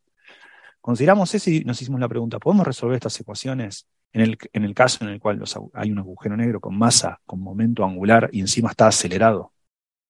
¿Eh? Eso último está acelerado, es darle aceleración al agujero negro, se llama como la métrica C, symmetric, porque, por cuestiones históricas. Eh, eso representa un agujero negro, tiene tres parámetros, la aceleración, el momento angular y la, y la masa, y lo resolvimos en D dimensiones. Entonces, lo notable es que en realidad la, la técnica con la que resolvimos podemos resolver esas ecuaciones que son muy complejas, porque ahora las ecuaciones, como no son solamente las ecuaciones de Einstein, ya son no lineales, en derivadas parciales, eh, sino que ahora son, son ecuaciones diferenciales para la métrica, o sea, la, geometría del espacio-tiempo, que son derivadas segundas, pero encima elevadas a, potencias cada vez más grandes. Las ecuaciones son mucho más complejas. Resolver esas ecuaciones de manera analítica son muy complejas. Bueno, en este trabajo lo que hicimos es encontrar soluciones de agujeros negros eh, analíticas cuando el agujero negro rota, no mucho, eh, sí es perturbativo en el parámetro de rotación y donde están acelerados. Eh, hay, muchos grupos en España haciendo trabajos muy interesantes de esto. Eh, Tomás Ortín, pero después hay otro, ¿no? Pablo, Pablo Cano, Pablo Bueno, hay mucho, mucha gente trabajando haciendo esto. Y las ecuaciones son, son muy feas. Todo, todo el- aquel que haya intentado, ahí en lo que muestra Francis, la primera línea, el primer término es AR, es la, ecuación de Einstein, el segundo es un término que es un campo, pero ya el que viene, ese que tiene un, un factor alfa ahí, alfa es, eh, grosso modo, es 1 dividido la, inversa, la, tensión de la cuerda. Eh, la, tensión, la teoría de cuerdas, cuando la tensión es infinita, se vuelve la, cuerda se vuelve una partícula, ese segundo término desaparece porque alfa es 1 sobre la tensión de la cuerda y uno obtiene la relatividad general. Pero cuando la, tensión ya no es, ya es pequeña, ya, ya no es tan infinita, la cuerda es, es- no es infinitamente pequeña, ya es un poquito más grande, ese segundo término se enciende y ese segundo término hace las ecuaciones más complejas. Entonces, con Julio tenemos muchas técnicas para resolver estas ecuaciones, eh, que no, no todas, no- como todos los magos, no, no damos todos nuestros trucos de cómo las resolvemos, pero la una vez que uno tiene la solución puede chequear que es cierto que es solución. Eh, O tenemos sea muchos- que el, el desarrollo en serie es en, en potencias de alfa. Eh, o sea, alfa Exacto. es el... Sí, sí. Sí, porque es un desarrollo infinito en series. O sea, el- es- esto, esto que está, está escrito, que está mostrando Francis, para los que están en el podcast, vean en YouTube, ese, ese, ese, eso es una ecuación que uno es como, por por decirlo de alguna manera, eso se conoce como acción efectiva de bajas energías de la teoría de cuerdas. ¿Qué quiere decir? Es qué teoría de campos de manera efectiva describe lo que la teoría de cuerdas describe a bajas energías. La teoría de cuerdas viene en otro lenguaje, es otro, no viene con una teoría de campos. Ahora, hay una teoría de campos que es esta, una acción con unos campos, que se parecen a la teoría de cuerdas cuando esta se vuelve tan chiquitita parece una partícula. Ahora, cuando la cuerda empieza a vibrar, ya empieza a, encenderse cada vez más términos. Esta teoría de campos se hace cada vez más complicada. La, la ecuación de la teoría de campos que empieza a remediar la teoría de cuerdas es otra, y otra, y otra, y otra. Y es infinitamente larga. Entonces, lo que hicimos acá es, está la relatividad general. ¿Cuál es la primera corrección? Se conoce esa primera corrección. Bueno, ahora resolvámosla. Resolverla es complicado. Eso es lo que, lo que hicimos en este trabajo. Eh, no somos ni los primeros que lo hicimos ni los últimos que lo vamos a hacer. Es decir, encontrar, hay, mu- hay muchas soluciones distintas. Por ejemplo, que nosotros sepamos esta solución que nosotros encontramos acelerada, ahí la había considerado. Eh, pero bueno. Eh, pero estos son, soluciones generales o, solamente soluciones para eh, de, tipo agujero negro, para algo puntual. Bueno, en realidad soluciones esféricas son, no, podría uno pensar en materia, ¿no? O sea, para algunos parámetros esto tiene un horizonte, para otros parámetros no tiene un horizonte. Es como igual que la solución de, de Schwarzschild, ¿no? La solución de Schwarzschild puede escribir un agujero negro, pero también puede escribir el campo gravitatorio exterior de una, de una estrella, ¿no? Eh, yo digo agujero negro porque me interesan los agujeros negros, pero digo, una solución que en, principio tiene un horizonte, si los parámetros son tales. Eh, Muy bien. Bueno, yo, aquí lanzo el guante de a Gastón, que cuando necesiten numéricos estamos felices de ayudar también. No sabes, lo malo, no sabes lo malo que soy con eso, pero soy un desastre. no, pero las dos cosas son muy importantes porque las soluciones analíticas siempre ayudan a los numéricos mucho para entender que los códigos van bien y para tener muchas referencias. Eh, y hay veces que cuando, bueno, hay límite de magia o de intuición, pues el numérico también puede ayudar a veces al, al Sí, en agujeros negros se hace mucho numérico. Por ejemplo, la solución de dos agujeros negros eh, resolvieron Franz Pretorius y otros. Sí. Eh, o sea, eso, eso es, eh, bueno, vos lo sabes mejor que nadie esto, ¿no? Justo pero esas soluciones no se conocen analíticamente, pero no. nadie puede soñar con eso. Las ecuaciones son tan no lineales que uno tiene que recurrir al numérico. Y cuando hay agujeros negros, eso siempre es complicado, por supuesto se puede hacer, pero es muy complicado porque, por ejemplo, depende del sistema de coordenadas, está el horizonte. Entonces, uno quiere, hay problema de convergencia al numérico. Hay cosas que van a diverger o que se van a hacer cero y que se van a hacer porque en ese sistema eh, de coordenadas la métrica físicamente pide que sea así. Entonces, ¿cómo, pedir, ¿cómo saber si yo estoy describiendo bien una geometría singular, o al menos en algunas coordenadas es singular? ¿Cuándo de la divergencia es la falta de mi método, la falla en mi método, y cuánto la divergencia es lo que físicamente espero que diverja? Entonces, son problemas muy complejos. Hmm. No, bueno, a mí me parece un, reto chulísimo lo de cómo meter el infinito en los ordenadores eh, y meterlo bien. Eh, es un reto, pero hay veces que, bueno, si controlas bien todo, eh, incluso te lo puedes quitar a veces los infinitos. Muy bien, pues lo siguiente que tenemos para hoy es la, la, polémica con Oumuamua, ¿no? Mm, Francis, no sé, llevamos dos horas y veinte de programa. Eh, ¿Lo tratamos ahora rápidamente o crees que es mejor para la semana que viene con más tiempo? a mí me da lo mismo. Ya sabes que yo con el tema de Loeb soy de la opinión de que debemos hablar lo menos posible de él. Si quieres lo comentamos rápidamente o como tú veas, tú eres el que más te sueles enrollar con Oumuamua. Yo, este tipo de cosas, no, yo el modelo es relativamente sencillo y la crítica de Loeb también es sencilla de explicar. Vale, pues si quieres vamos a hacerlo porque a mí sí me parece bonito el, el mecanismo eh, que proponen aquí. Eh, eh, se trata de, vamos a ver, se trata de explicar, saben que Oumuamua, ese visitante interestelar, pues, eh, ay que me lío con el chat, que ese visitante interestelar que tenemos, em, que, generó tanta controversia, eh, porque Avi Loeb decía que era una nave espacial, una de las características peculiares que exhibía era que al acercarse al perihelio, al acercarse al Sol, pues luego eh, mostró una cierta aceleración no gravitatoria que, eh, como les hemos dicho, o sea, cuando lo dices así, pues parece como que es una nave espacial, ¿no? Y es un poco en lo que también lo que hizo cundir esta, esta idea en, en, bueno, en medios de dudosa reputación. pero es una aceleración muy pequeña, les comenté una vez, es la diez milésima parte de la, de la aceleración gravitatoria del Sol, o sea que esta aceleración no gravitatoria es una pequeñísima corrección y que es habitual eh, que, la exhiben los cometas por el hecho de que al acercarse al Sol se evaporan algunos volátiles y eso provoca un empuje, pues claro, se evapora la parte que está mirando hacia el Sol y eso provoca un empuje en dirección contraria. En cualquier caso, era compatible esa aceleración no gravitatoria con eh, un empuje hacia afuera, como el de los cometas, lo cual descarta un poco esa idea de que es una nave espacial tripulada que maniobra a voluntad, pero lo que proponía Loeb era que realmente esto lo que era era una vela, una, una vela de luz, que eh, está hecha precisamente para absorber esa presión de la radiación y por eso el empuje de, de, la radiación solar le provocaba esa aceleración hacia afuera. ¿no? Este es un poco el contexto de todo esto. Esa aceleración no gravitatoria está explicada, eh, lo que pasa es que no sabemos cuál es la explicación correcta. Hay varias explicaciones, o sea, hay, hay una diferencia cuando se dice la ciencia no tiene una explicación para, o, los científicos no saben por qué, no sé qué cosa, Puede ser por dos razones. Puede ser porque no hay explicaciones, algo inexplicable, es un misterio, una cosa entonces ya rarísima y sorprendente. O puede ser que hay varias explicaciones y no sabemos cuál es la correcta, o incluso puede haber otras explicaciones que todavía no se han, eh, no, no, se han eh, eh, estudiado.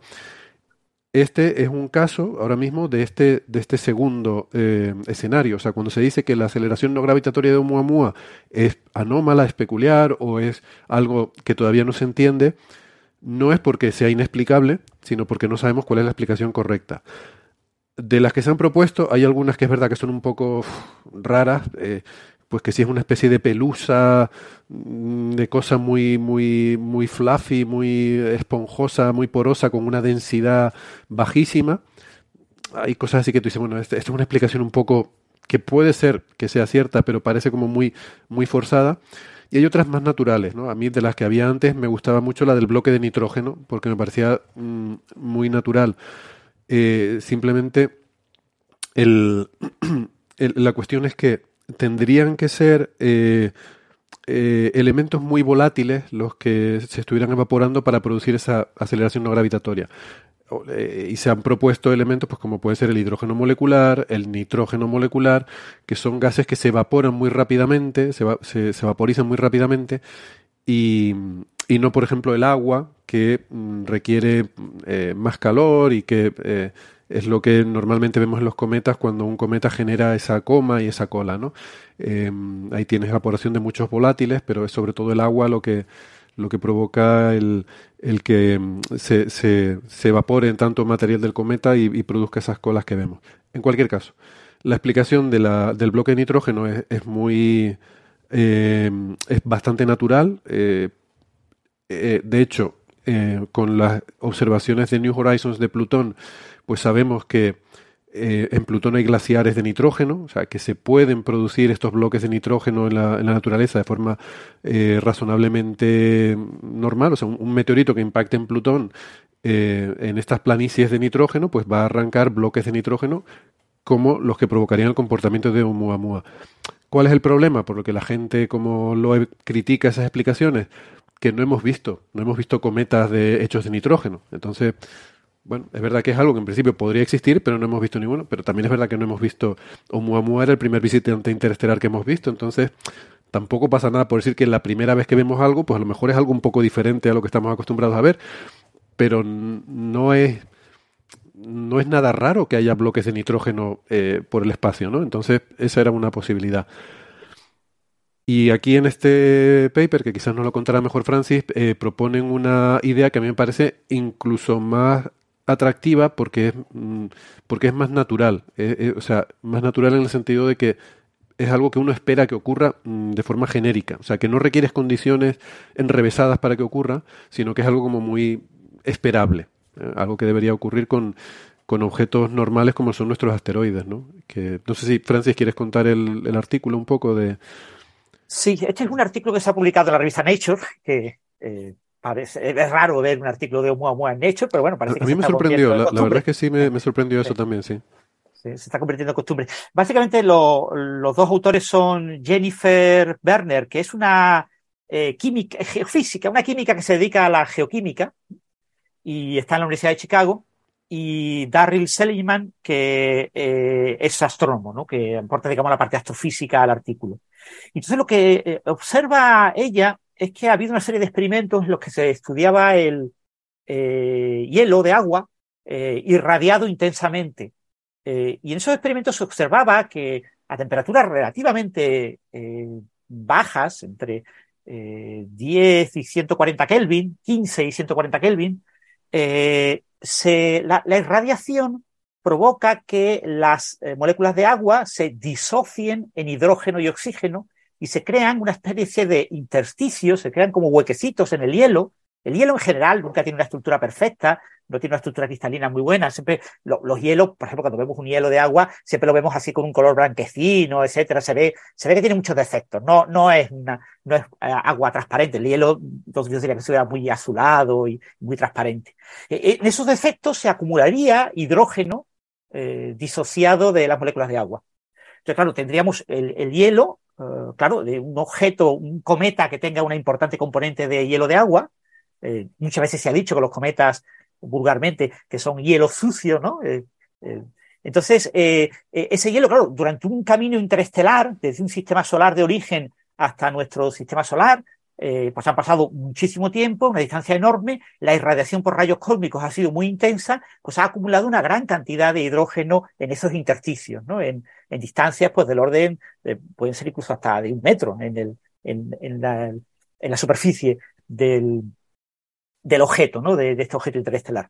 Entonces, claro, cuando ese objeto interestelar se acerca al Sol, pues eh, la irradiación solar incrementa la temperatura por encima de ese rango y alcanza, basta con que alcance unos 150 Kelvin, eh, es suficiente para que se evapore, para que se emita gran parte de ese hidrógeno. Y eso sería responsable de esta aceleración anómala que se ha observado en, en Oumuamua. ¿no? Claro, esto requiere que el objeto se caliente un poquito, eh, conforme se acerca al Sol, pero eso parecía algo bastante razonable, bastante razonable. Entonces ellos han aplicado, han estudiado un modelo, un modelo, son modelos muy, muy sencillos, son modelos de juguete, bueno, son ecuaciones diferenciales ordinarias que han resuelto numéricamente, pero son cosas muy, muy sencillitas, un poquito más allá de lo que hace habitualmente el OEF. Y bueno, eh, eh, lo que plantean es que es una hipótesis muy, muy razonable, ¿no? Eh, en lugar de plantear una composición de hidrógeno, como ha comentado eh, Héctor, que es una cosa un poco más exótica. Pues de, nitrógeno, es lo que decía yo. De nitrógeno. Sí, pues porque luego, hay otras ideas de que, de que, es de hidrógeno, pero esa, esa sí que me parece todavía más enrevesada. ¿no? La, de nitrógeno parecía más natural, pero bueno, esta parece más natural todavía. Y entonces, claro, un cometa, muchos cometas tienen alto contenido en agua, ¿no? Entonces esto parece algo bastante razonable que, y muchos cometas pues pueden eh, escapar de un sistema solar y llegar al nuestro. ¿no? Pero esta, esta hipótesis, eh, con un modelo tan sencillo, ¿qué problema tiene? Bueno, en Nature se ha publicado, y yo he visto los informes de los revisores, los revisores se han portado de escándalo con este artículo. ¿eh? No sé por qué razón. Dicen, pues esto ya para aceptarlo, es una maravilla. Bueno, solo vamos a comentar unos pequeños detallitos, alguna cosita, bueno, los autores contestan, ¡uh, qué maravilla que les guste tanto! Sí, sí, por supuesto, hacemos las cuatro cosillas que nos piden que hagamos ha sido una cosa como muy, no sé, de, amigos, eh, solo dos revisores, no sé. Pero bueno, en cualquier caso, eh, un artículo en el que se vende fundamentalmente que el modelo es muy sencillo. Un modelo muy sencillo que explica con física natural esa aceleración anómala de Oumuamua. ¿Qué problema tienen los modelos sencillos? Los modelos sencillos tienen un gran problema y es que es muy fácil criticarlos. Porque es muy fácil decir, hay cosas que no has tenido en cuenta y pueden ser importantes. Y eso es la crítica básica que ha hecho Aviloev, un artículo que ha escrito muy rápidamente porque que, era tan fácil criticar esto que, eh, ya, claro, Aviloev obviamente no, ha, resuelto ningún método numérico, directamente ha puesto dos formulitas muy sencillitas y ha presentado el argumento, ¿no? ¿Quieres que lo comentemos ya lo de Aviloev o cómo lo ves? Sí, es de, eh, bueno, si quieres déjame decir un par de cosas sobre el, artículo de, de Nature de de Werner y, Seligman, porque Seligman precisamente está viendo, es, es también el autor de la hipótesis del nitrógeno. Por eso a mí me sorprendió un poco cuando vi unas declaraciones suyas en la nota de prensa de Berkeley. Eh, o sea, Berkeley es la universidad de Jennifer Werner y Seligman es de Cornell, si no recuerdo mal. Y, pero la nota de, prensa de, de, Berkeley, que es la universidad de, Jennifer Werner, citaba declaraciones de, de, de, Selman, de sí, Selman, Darry Seligman, perdón, y decía algo así como que, no, en el, eh, eh, hemos estado pensando en estupideces como eh, no sé qué, o, como el bloque de nitrógeno u otras otras ideas absurdas, y yo dije, me parece irrespetuoso esto de referirse a trabajo mm, no sé, como estupideces, ¿no? Eh, pero claro, es que luego, luego me fijé y es que era su propio trabajo. O sea, estaba diciendo estupideces hablando de su propio trabajo. O sea, que le parecía, como que esta idea le parecía tan, que es lo típico que dices, pero ¿cómo no se me ha ocurrido esto antes? ¿no? Entonces, en ese sentido decía que le parecía una estupidez haber planteado lo del bloque de nitrógeno cuando esto era algo mucho más sencillo. Eh, porque simplemente requiere un cometa normal que ha pasado por un viaje en el que ha recibido una enorme irradiación de rayos cósmicos, que esos rayos cósmicos penetran en el hielo y lo que decía Francis, generan estas burbujitas em, de, hidrógeno atrapado. ¿Qué pasa? Que yo esto no lo sabía, pero hay una cosa que se llaman cometas oscuros, que he estado leyendo ahora sobre eso, es, es algo bastante reciente, que son asteroides que muestran también esta aceleración anómala y los llaman cometas oscuros porque realmente son como cometas disfrazados que, que, tienen eh, eh, supuestamente pues tienen estos volátiles eh, guardados ¿no? que, que, al acercarse al sol se evaporan y sin generar una cola o una coma pues tienen un comportamiento así parecido al de Oumuamua y estaba viendo hay un artículo de unos autores que se llama David Farnokia es el primer autor sobre un objeto que se llama 2003 RM que el artículo se titula El asteroide que quería ser un cometa. Y, y es uno de estos eh, cometas oscuros, ¿no? Está catalogado como asteroide, pero eh, se, se, observó, al hacer los, los, cálculos de trayectoria, se observa que en el perihelio tiene este, este, esta aceleración anómala también, ¿no? Y aceleración anómala tiene Isabel, que está, que nos tiene que dejar corriendo. Así que la despedimos también. Gracias, Isabel. A vosotros, un placer, un placer, participar y aprendiendo muchísimo cada vez que me conecto. Un abrazo. Muchas Venga, gracias, hasta la próxima. Y bueno, entonces, o sea, parece algo como bastante natural y de hecho es que ya hay, como digo, yo no lo sabía, pero estos cometas oscuros pues eh, son justamente objetos conocidos con este mismo comportamiento, ¿no? Y entonces, bueno, como, como decíamos la semana pasada medio en broma, y bueno, ya verás tú, espérate a que lo porque acababa de salir el artículo este en Nature, eh, creo que el día anterior a, a, nosotros grabar el episodio, y, dijimos, bueno, lo comentaremos la semana que viene, pero ya verás tú que a lo mejor tenemos también la respuesta del LOE para entonces. Pues efectivamente, hay un artículo que ha salido en el archive que tiene el formato del Astrophysical Journal, Así que no sé si lo han mandado ahí o si lo piensan publicar o simplemente es un. Bueno. Yo creo que sí, que lo enviarán. Yo creo Está enviando todo lo que escribe. Eh, y... A pesar de que tiene solo tres o cuatro formulitas, no es que no tiene nada, es que es una cosa. Sí, el artículo firma Tiem Huang y Abraham Loeb. Eh, Huang es un, eh, es un investigador de, de Corea, de, de, de, la Universidad del Instituto de Ciencias del Espacio de Corea. Eh, pues adelante, Francis, si quieres comentar entonces. Sí, básicamente la, la, idea de, de, este proceso de evaporación, claro, hay, hay, que garantizar que durante la expulsión de, de, ese gas de nitrógeno contenido en los intersticios del hielo, del hielo de agua en, en la superficie del, del, cometa, pues hay que garantizar de que mm, el, el, Sol pueda calentarlo lo suficiente. ¿no? Pero claro, la, la emisión por radiación va acompañada de un enfriamiento radiativo.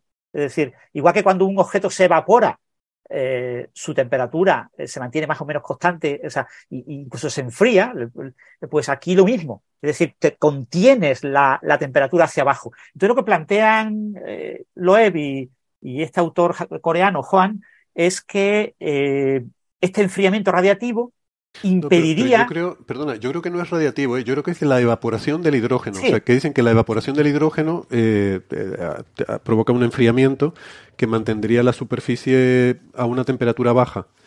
Y el, o sea, no la, no la radiación, sino la propia emisión, la propia sí, evaporación. Emite las, do, las dos cosas, pone sí. las dos componentes, la componente evaporativa y la componente radiativa. En cualquier caso, esta, esta emisión, digamos que te baja la temperatura, y cuando ellos han puesto un modelo muy sencillito, de unos cálculos, una ecuación diferencial muy sencilla que se puede obtener la solución analítica, y entonces al, al obtener esa solución, pues resulta que te baja la temperatura, que sería necesario que fuera superior a 140 kelvins, pues te la baja a decenas de kelvin. 40, 50 kelvin, depende del modelo, ¿no? de los detalles del modelo. Con lo que ya no es efectivo este proceso de eh, expulsión de gases eh, acumulados en el intersticio. Con lo que ellos plantean que si el modelo tan sencillo publicado en Nature hubiera incorporado este fenómeno de evaporación, pues se eh, hubiera obtenido como conclusión que no se puede explicar la aceleración de Oumuamua. Sí, lo que pasa es que yo, yo tengo también a su vez críticas a la crítica, ¿no? Claro. Porque esto no, no estoy seguro de que haya que tener en cuenta ese enfriamiento y, y, de hecho he estado mirando en Google y hay gente que está comentando lo mismo. Vi por ahí, en Google, perdón, en, en Twitter estuve mirando y eh, he, he, visto críticas también a este artículo de Loeb en el sentido de que si, si tú tienes, o sea, tú tienes un enfriamiento evaporativo cuando tú tienes algo en estado líquido sobre tu piel, por ejemplo, lo típico del agua, cuando sales del... del sí, cuando hay una transición agua. de fase.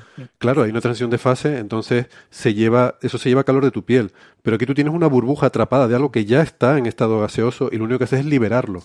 Entonces no hay esa transición de fase y no tienes ese enfriamiento de la superficie. Yo, mm, yo no, no lo sé. Y, y ya te digo, no, no es una crítica solo mía, la he visto también a otra gente que, que se plantean también eso. Yo no, no sé. Sí, igual, sí, una igual crítica perfectamente razonable. Pero te digo, el, el problema de este tipo de modelos sencillos es que hasta que no se publique un modelo más detallado y más realista, eh, no sabremos si estos efectos son despreciables o no.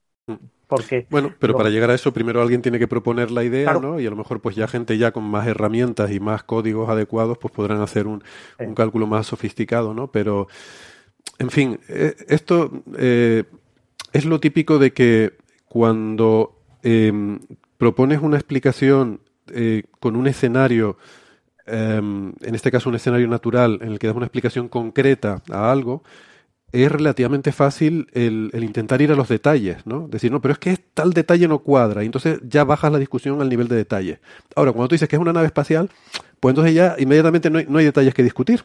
Claro. Eh, por ejemplo, cuando vi uno que decía, dice, pero es que vamos a ver, la cosa esta de la vela solar, ¿y por qué no desacelera cuando se iba acercando? Porque eso no lo hemos visto. Solo hemos visto que ha llegado al Sol, al perihelio, y ha empezado a acelerar, que es lo, lo lógico cuando es por un calentamiento de algo. Pero si fuera una vela, se habría desacelerado en la entrada, ¿no? Entonces, son detalles que cuando tú propones una explicación eh, mágica, no tienes que entrar a los detalles porque da igual. Y si me dices que no acelera, pues porque los extraterrestres no querían que acelere y ya está. Entonces pierdes la capacidad de, falsabilidad que es tan importante para la ciencia, ¿no?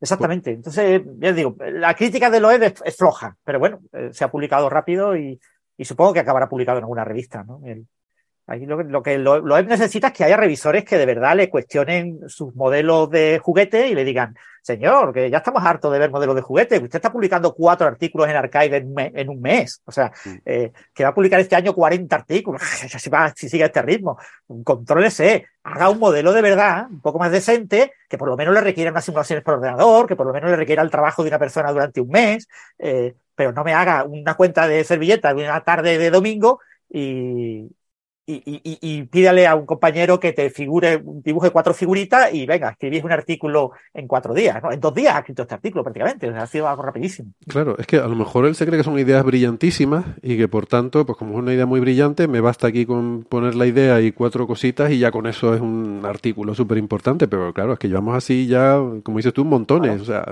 que tienes Y él es un pope, o sea, él muchos revisores le dicen, uh, es que es Javi Loé, que viene de Harvard, es que esto hay que, esto hay que respetarlo, esto hay que criticarlo lo mínimo posible, no vaya a ser que después se enemiste con nosotros, ¿no? No lo sé, algún día me gustaría tener ese debate porque yo también percibo un cierto mm, antiloevismo en la comunidad, eh, que a veces, a veces nos vamos también por otros extremos y cuando tú comentaste eso de los, fíjate, yo no había mirado lo de los referees, me pareció muy interesante eso que dijiste que eran tan benevolentes. Em, no sé si tendrá que ver también con ese antiloevismo, que le llega un referí diciendo, uy, mira, aquí dicen que Oumuamua es una cosa perfectamente razonable y explicable, venga, venga, lo publicamos, está todo bien, todo perfecto y palmaditas en la espalda. Eh, un, Es día, un lo hablaremos de eso, porque, no sé, yo veo cosas, yo veo cosas. Un día tenemos que hablar de ese tema, un tema muy interesante, el, el- el- porque es parte de lo que está pasando en, en ciencia, ¿no? Los modelos sencillos tipo Loeb, eh, hace muchas décadas, eran muy habituales en, revistas, pero en las últimas décadas se han ido perdiendo, ¿no? Porque to- todas las revistas te piden, eh, yo qué sé, los datos biológicos. Cualquier modelo de biología, de cómo funciona una cierta sustancia en interacción en una pequeña célula, pues eh, no solo se puede publicar en una revista como Nature si además viene acompañada por un modelo teórico. Entonces te encuentras con eh, bioquímicos observacionales que tienen que eh, eh, acompañarse, es decir, buscar colaboradores teóricos para construir un modelo, que es un modelo después mm, relativamente de juguetes, bastante artificioso, pero bueno, ya te ponen un modelo, uy, ya hay matemáticas que acompañan al resultado observacional. Dicen, "Pero ¿realmente es necesario?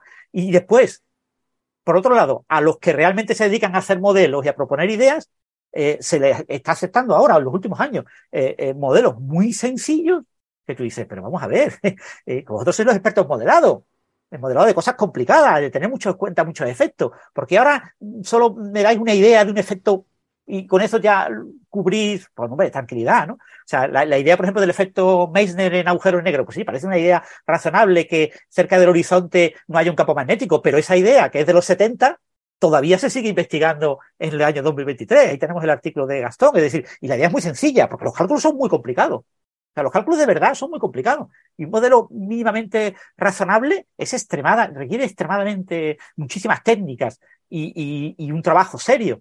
Pero este tipo de modelos de juguete, pues, eh, eh, da lugar a este tipo de cosas. Entonces, si empezamos a publicar en Nature eh, modelos de juguetes como este, que quizás se ha publicado por el tema de Oumuamua y por el tema de la web, etcétera, pero como se empiezan a, popularizar el enviar muchos artículos de este tipo y a los de Nature digan, vamos a publicarlo, vamos a encontrarnos una cantidad de, entre comillas, de basurilla en, en Nature tremenda, porque son modelos que después cuando se hagan análisis mucho más serios, esto se, irá al traste, ¿no? Acordaros, por ejemplo, lo que pasó con, eh, la sonda Voyager, ¿no? La que eh, se estaba calentando más de la cuenta, eh, tenía una aceleración eh, más, mayor de la cuenta y se la, planteaba la que podía ser un efecto. La Pioneer, Pioneer. A la Pioneer, las Pioneer. Eh, y se pensó que podía ser debido a, gra a gravitación modificada, a gravedad modificada. Entonces decía, pero vamos, ¿de qué estás hablando? Eh, o sea, entonces cuando se vio que, que el, el, motor que tenía, el, el generador eh, nuclear que le daba la electricidad, se calentaba un poquito, pues ya se podía explicar el fenómeno con un modelo de juguete térmico. Sí, un modelo de juguete que incluye la geometría del dispositivo. Es decir, un modelo de juguete que no es escribir dos fórmulas una tarde y un domingo. Es un modelo que tienes que desarrollar, tienes que meter en el ordenador, tienes que hacer las simulaciones, ¿vale? O sea que tienes que trabajar un poquito. Pues ese tipo de, de modelos ahora estamos volviendo en algunos artículos, sobre todo con la línea esta de Loeb, a, a perderlo, ¿no? Porque el modelo que han presentado eh, en Nature eh, ella, Jennifer Berner y, y Darryl Selman, es un modelo muy de juguete, pero extremadamente de juguete, que ya no saben ni qué dibujar. O sea, las figuras que te ponen son figuras triviales. Y dices, pero vamos ¿qué figura? Pero esta figura no tiene contenido, no tiene, no, no, dice nada, es una figura demasiado. Pero claro, es que el modelo no, no tiene nada. O sea, entonces solamente es la idea. Digo, vale, una idea.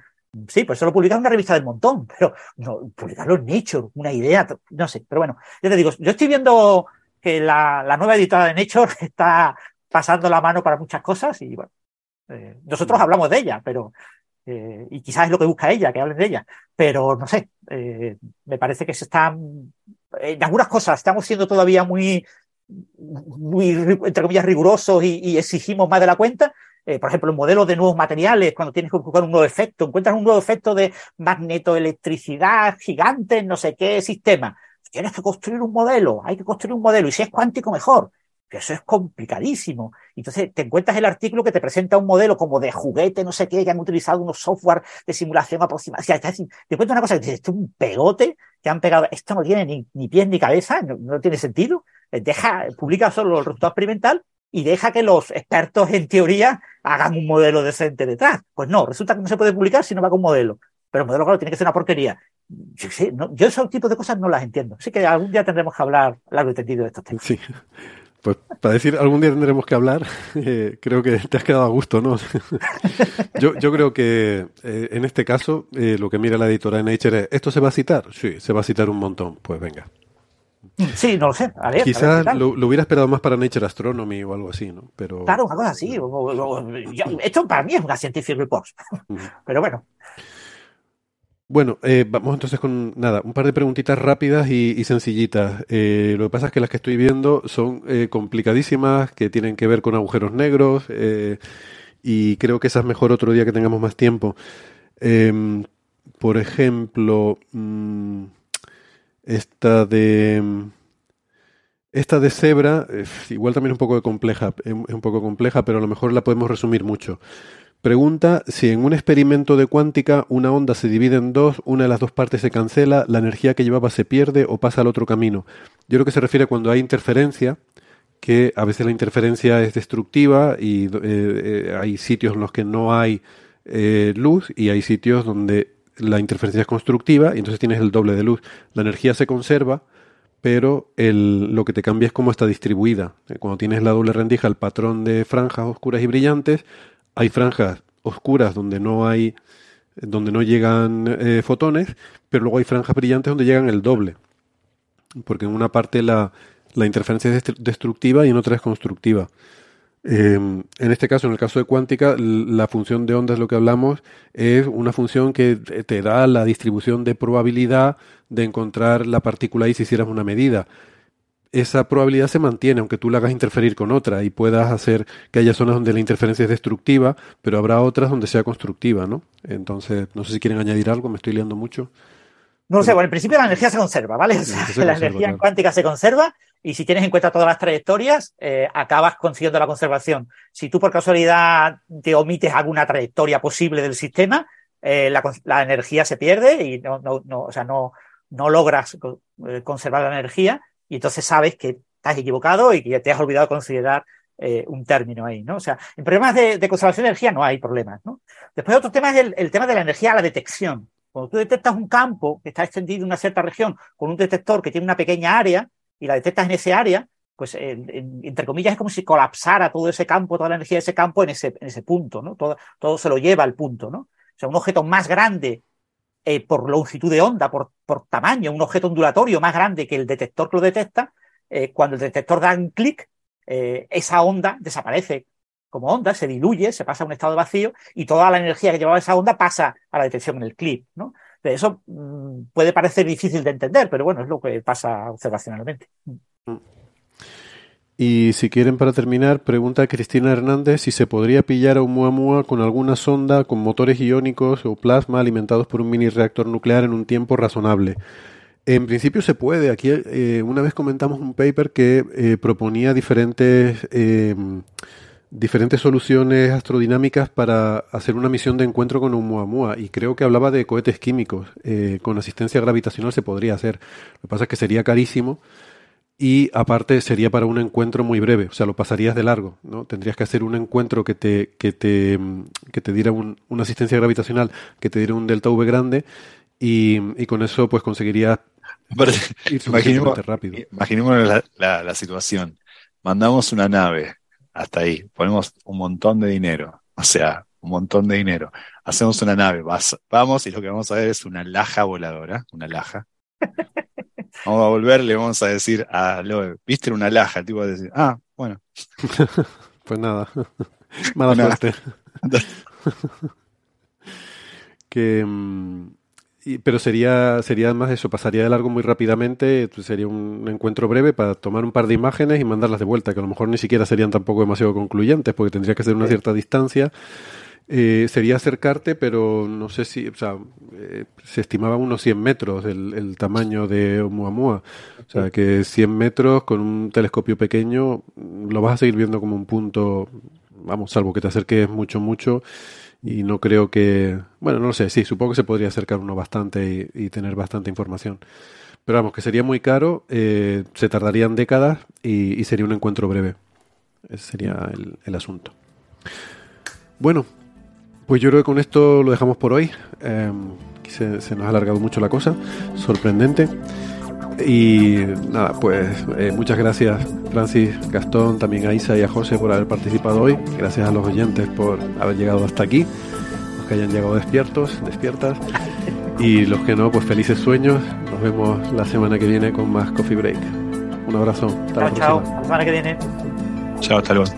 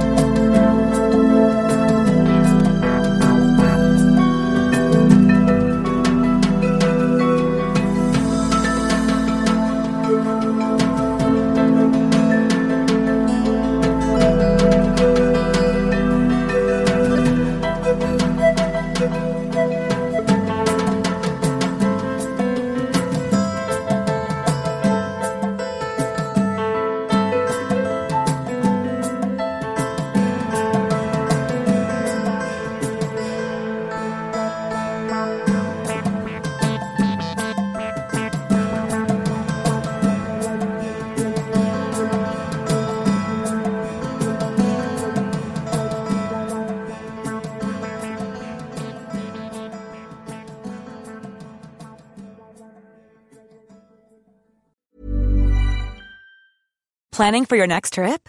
Elevate your travel style with Quince. Quince has all the jet setting essentials you'll want for your next getaway, like European linen, premium luggage options, buttery soft Italian leather bags, and so much more. And is all priced at 50 to 80% less than similar brands.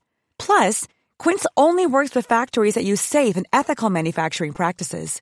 Pack your bags with high-quality essentials you'll be wearing for vacations to come with Quince. Go to quince.com slash pack for free shipping and 365-day returns.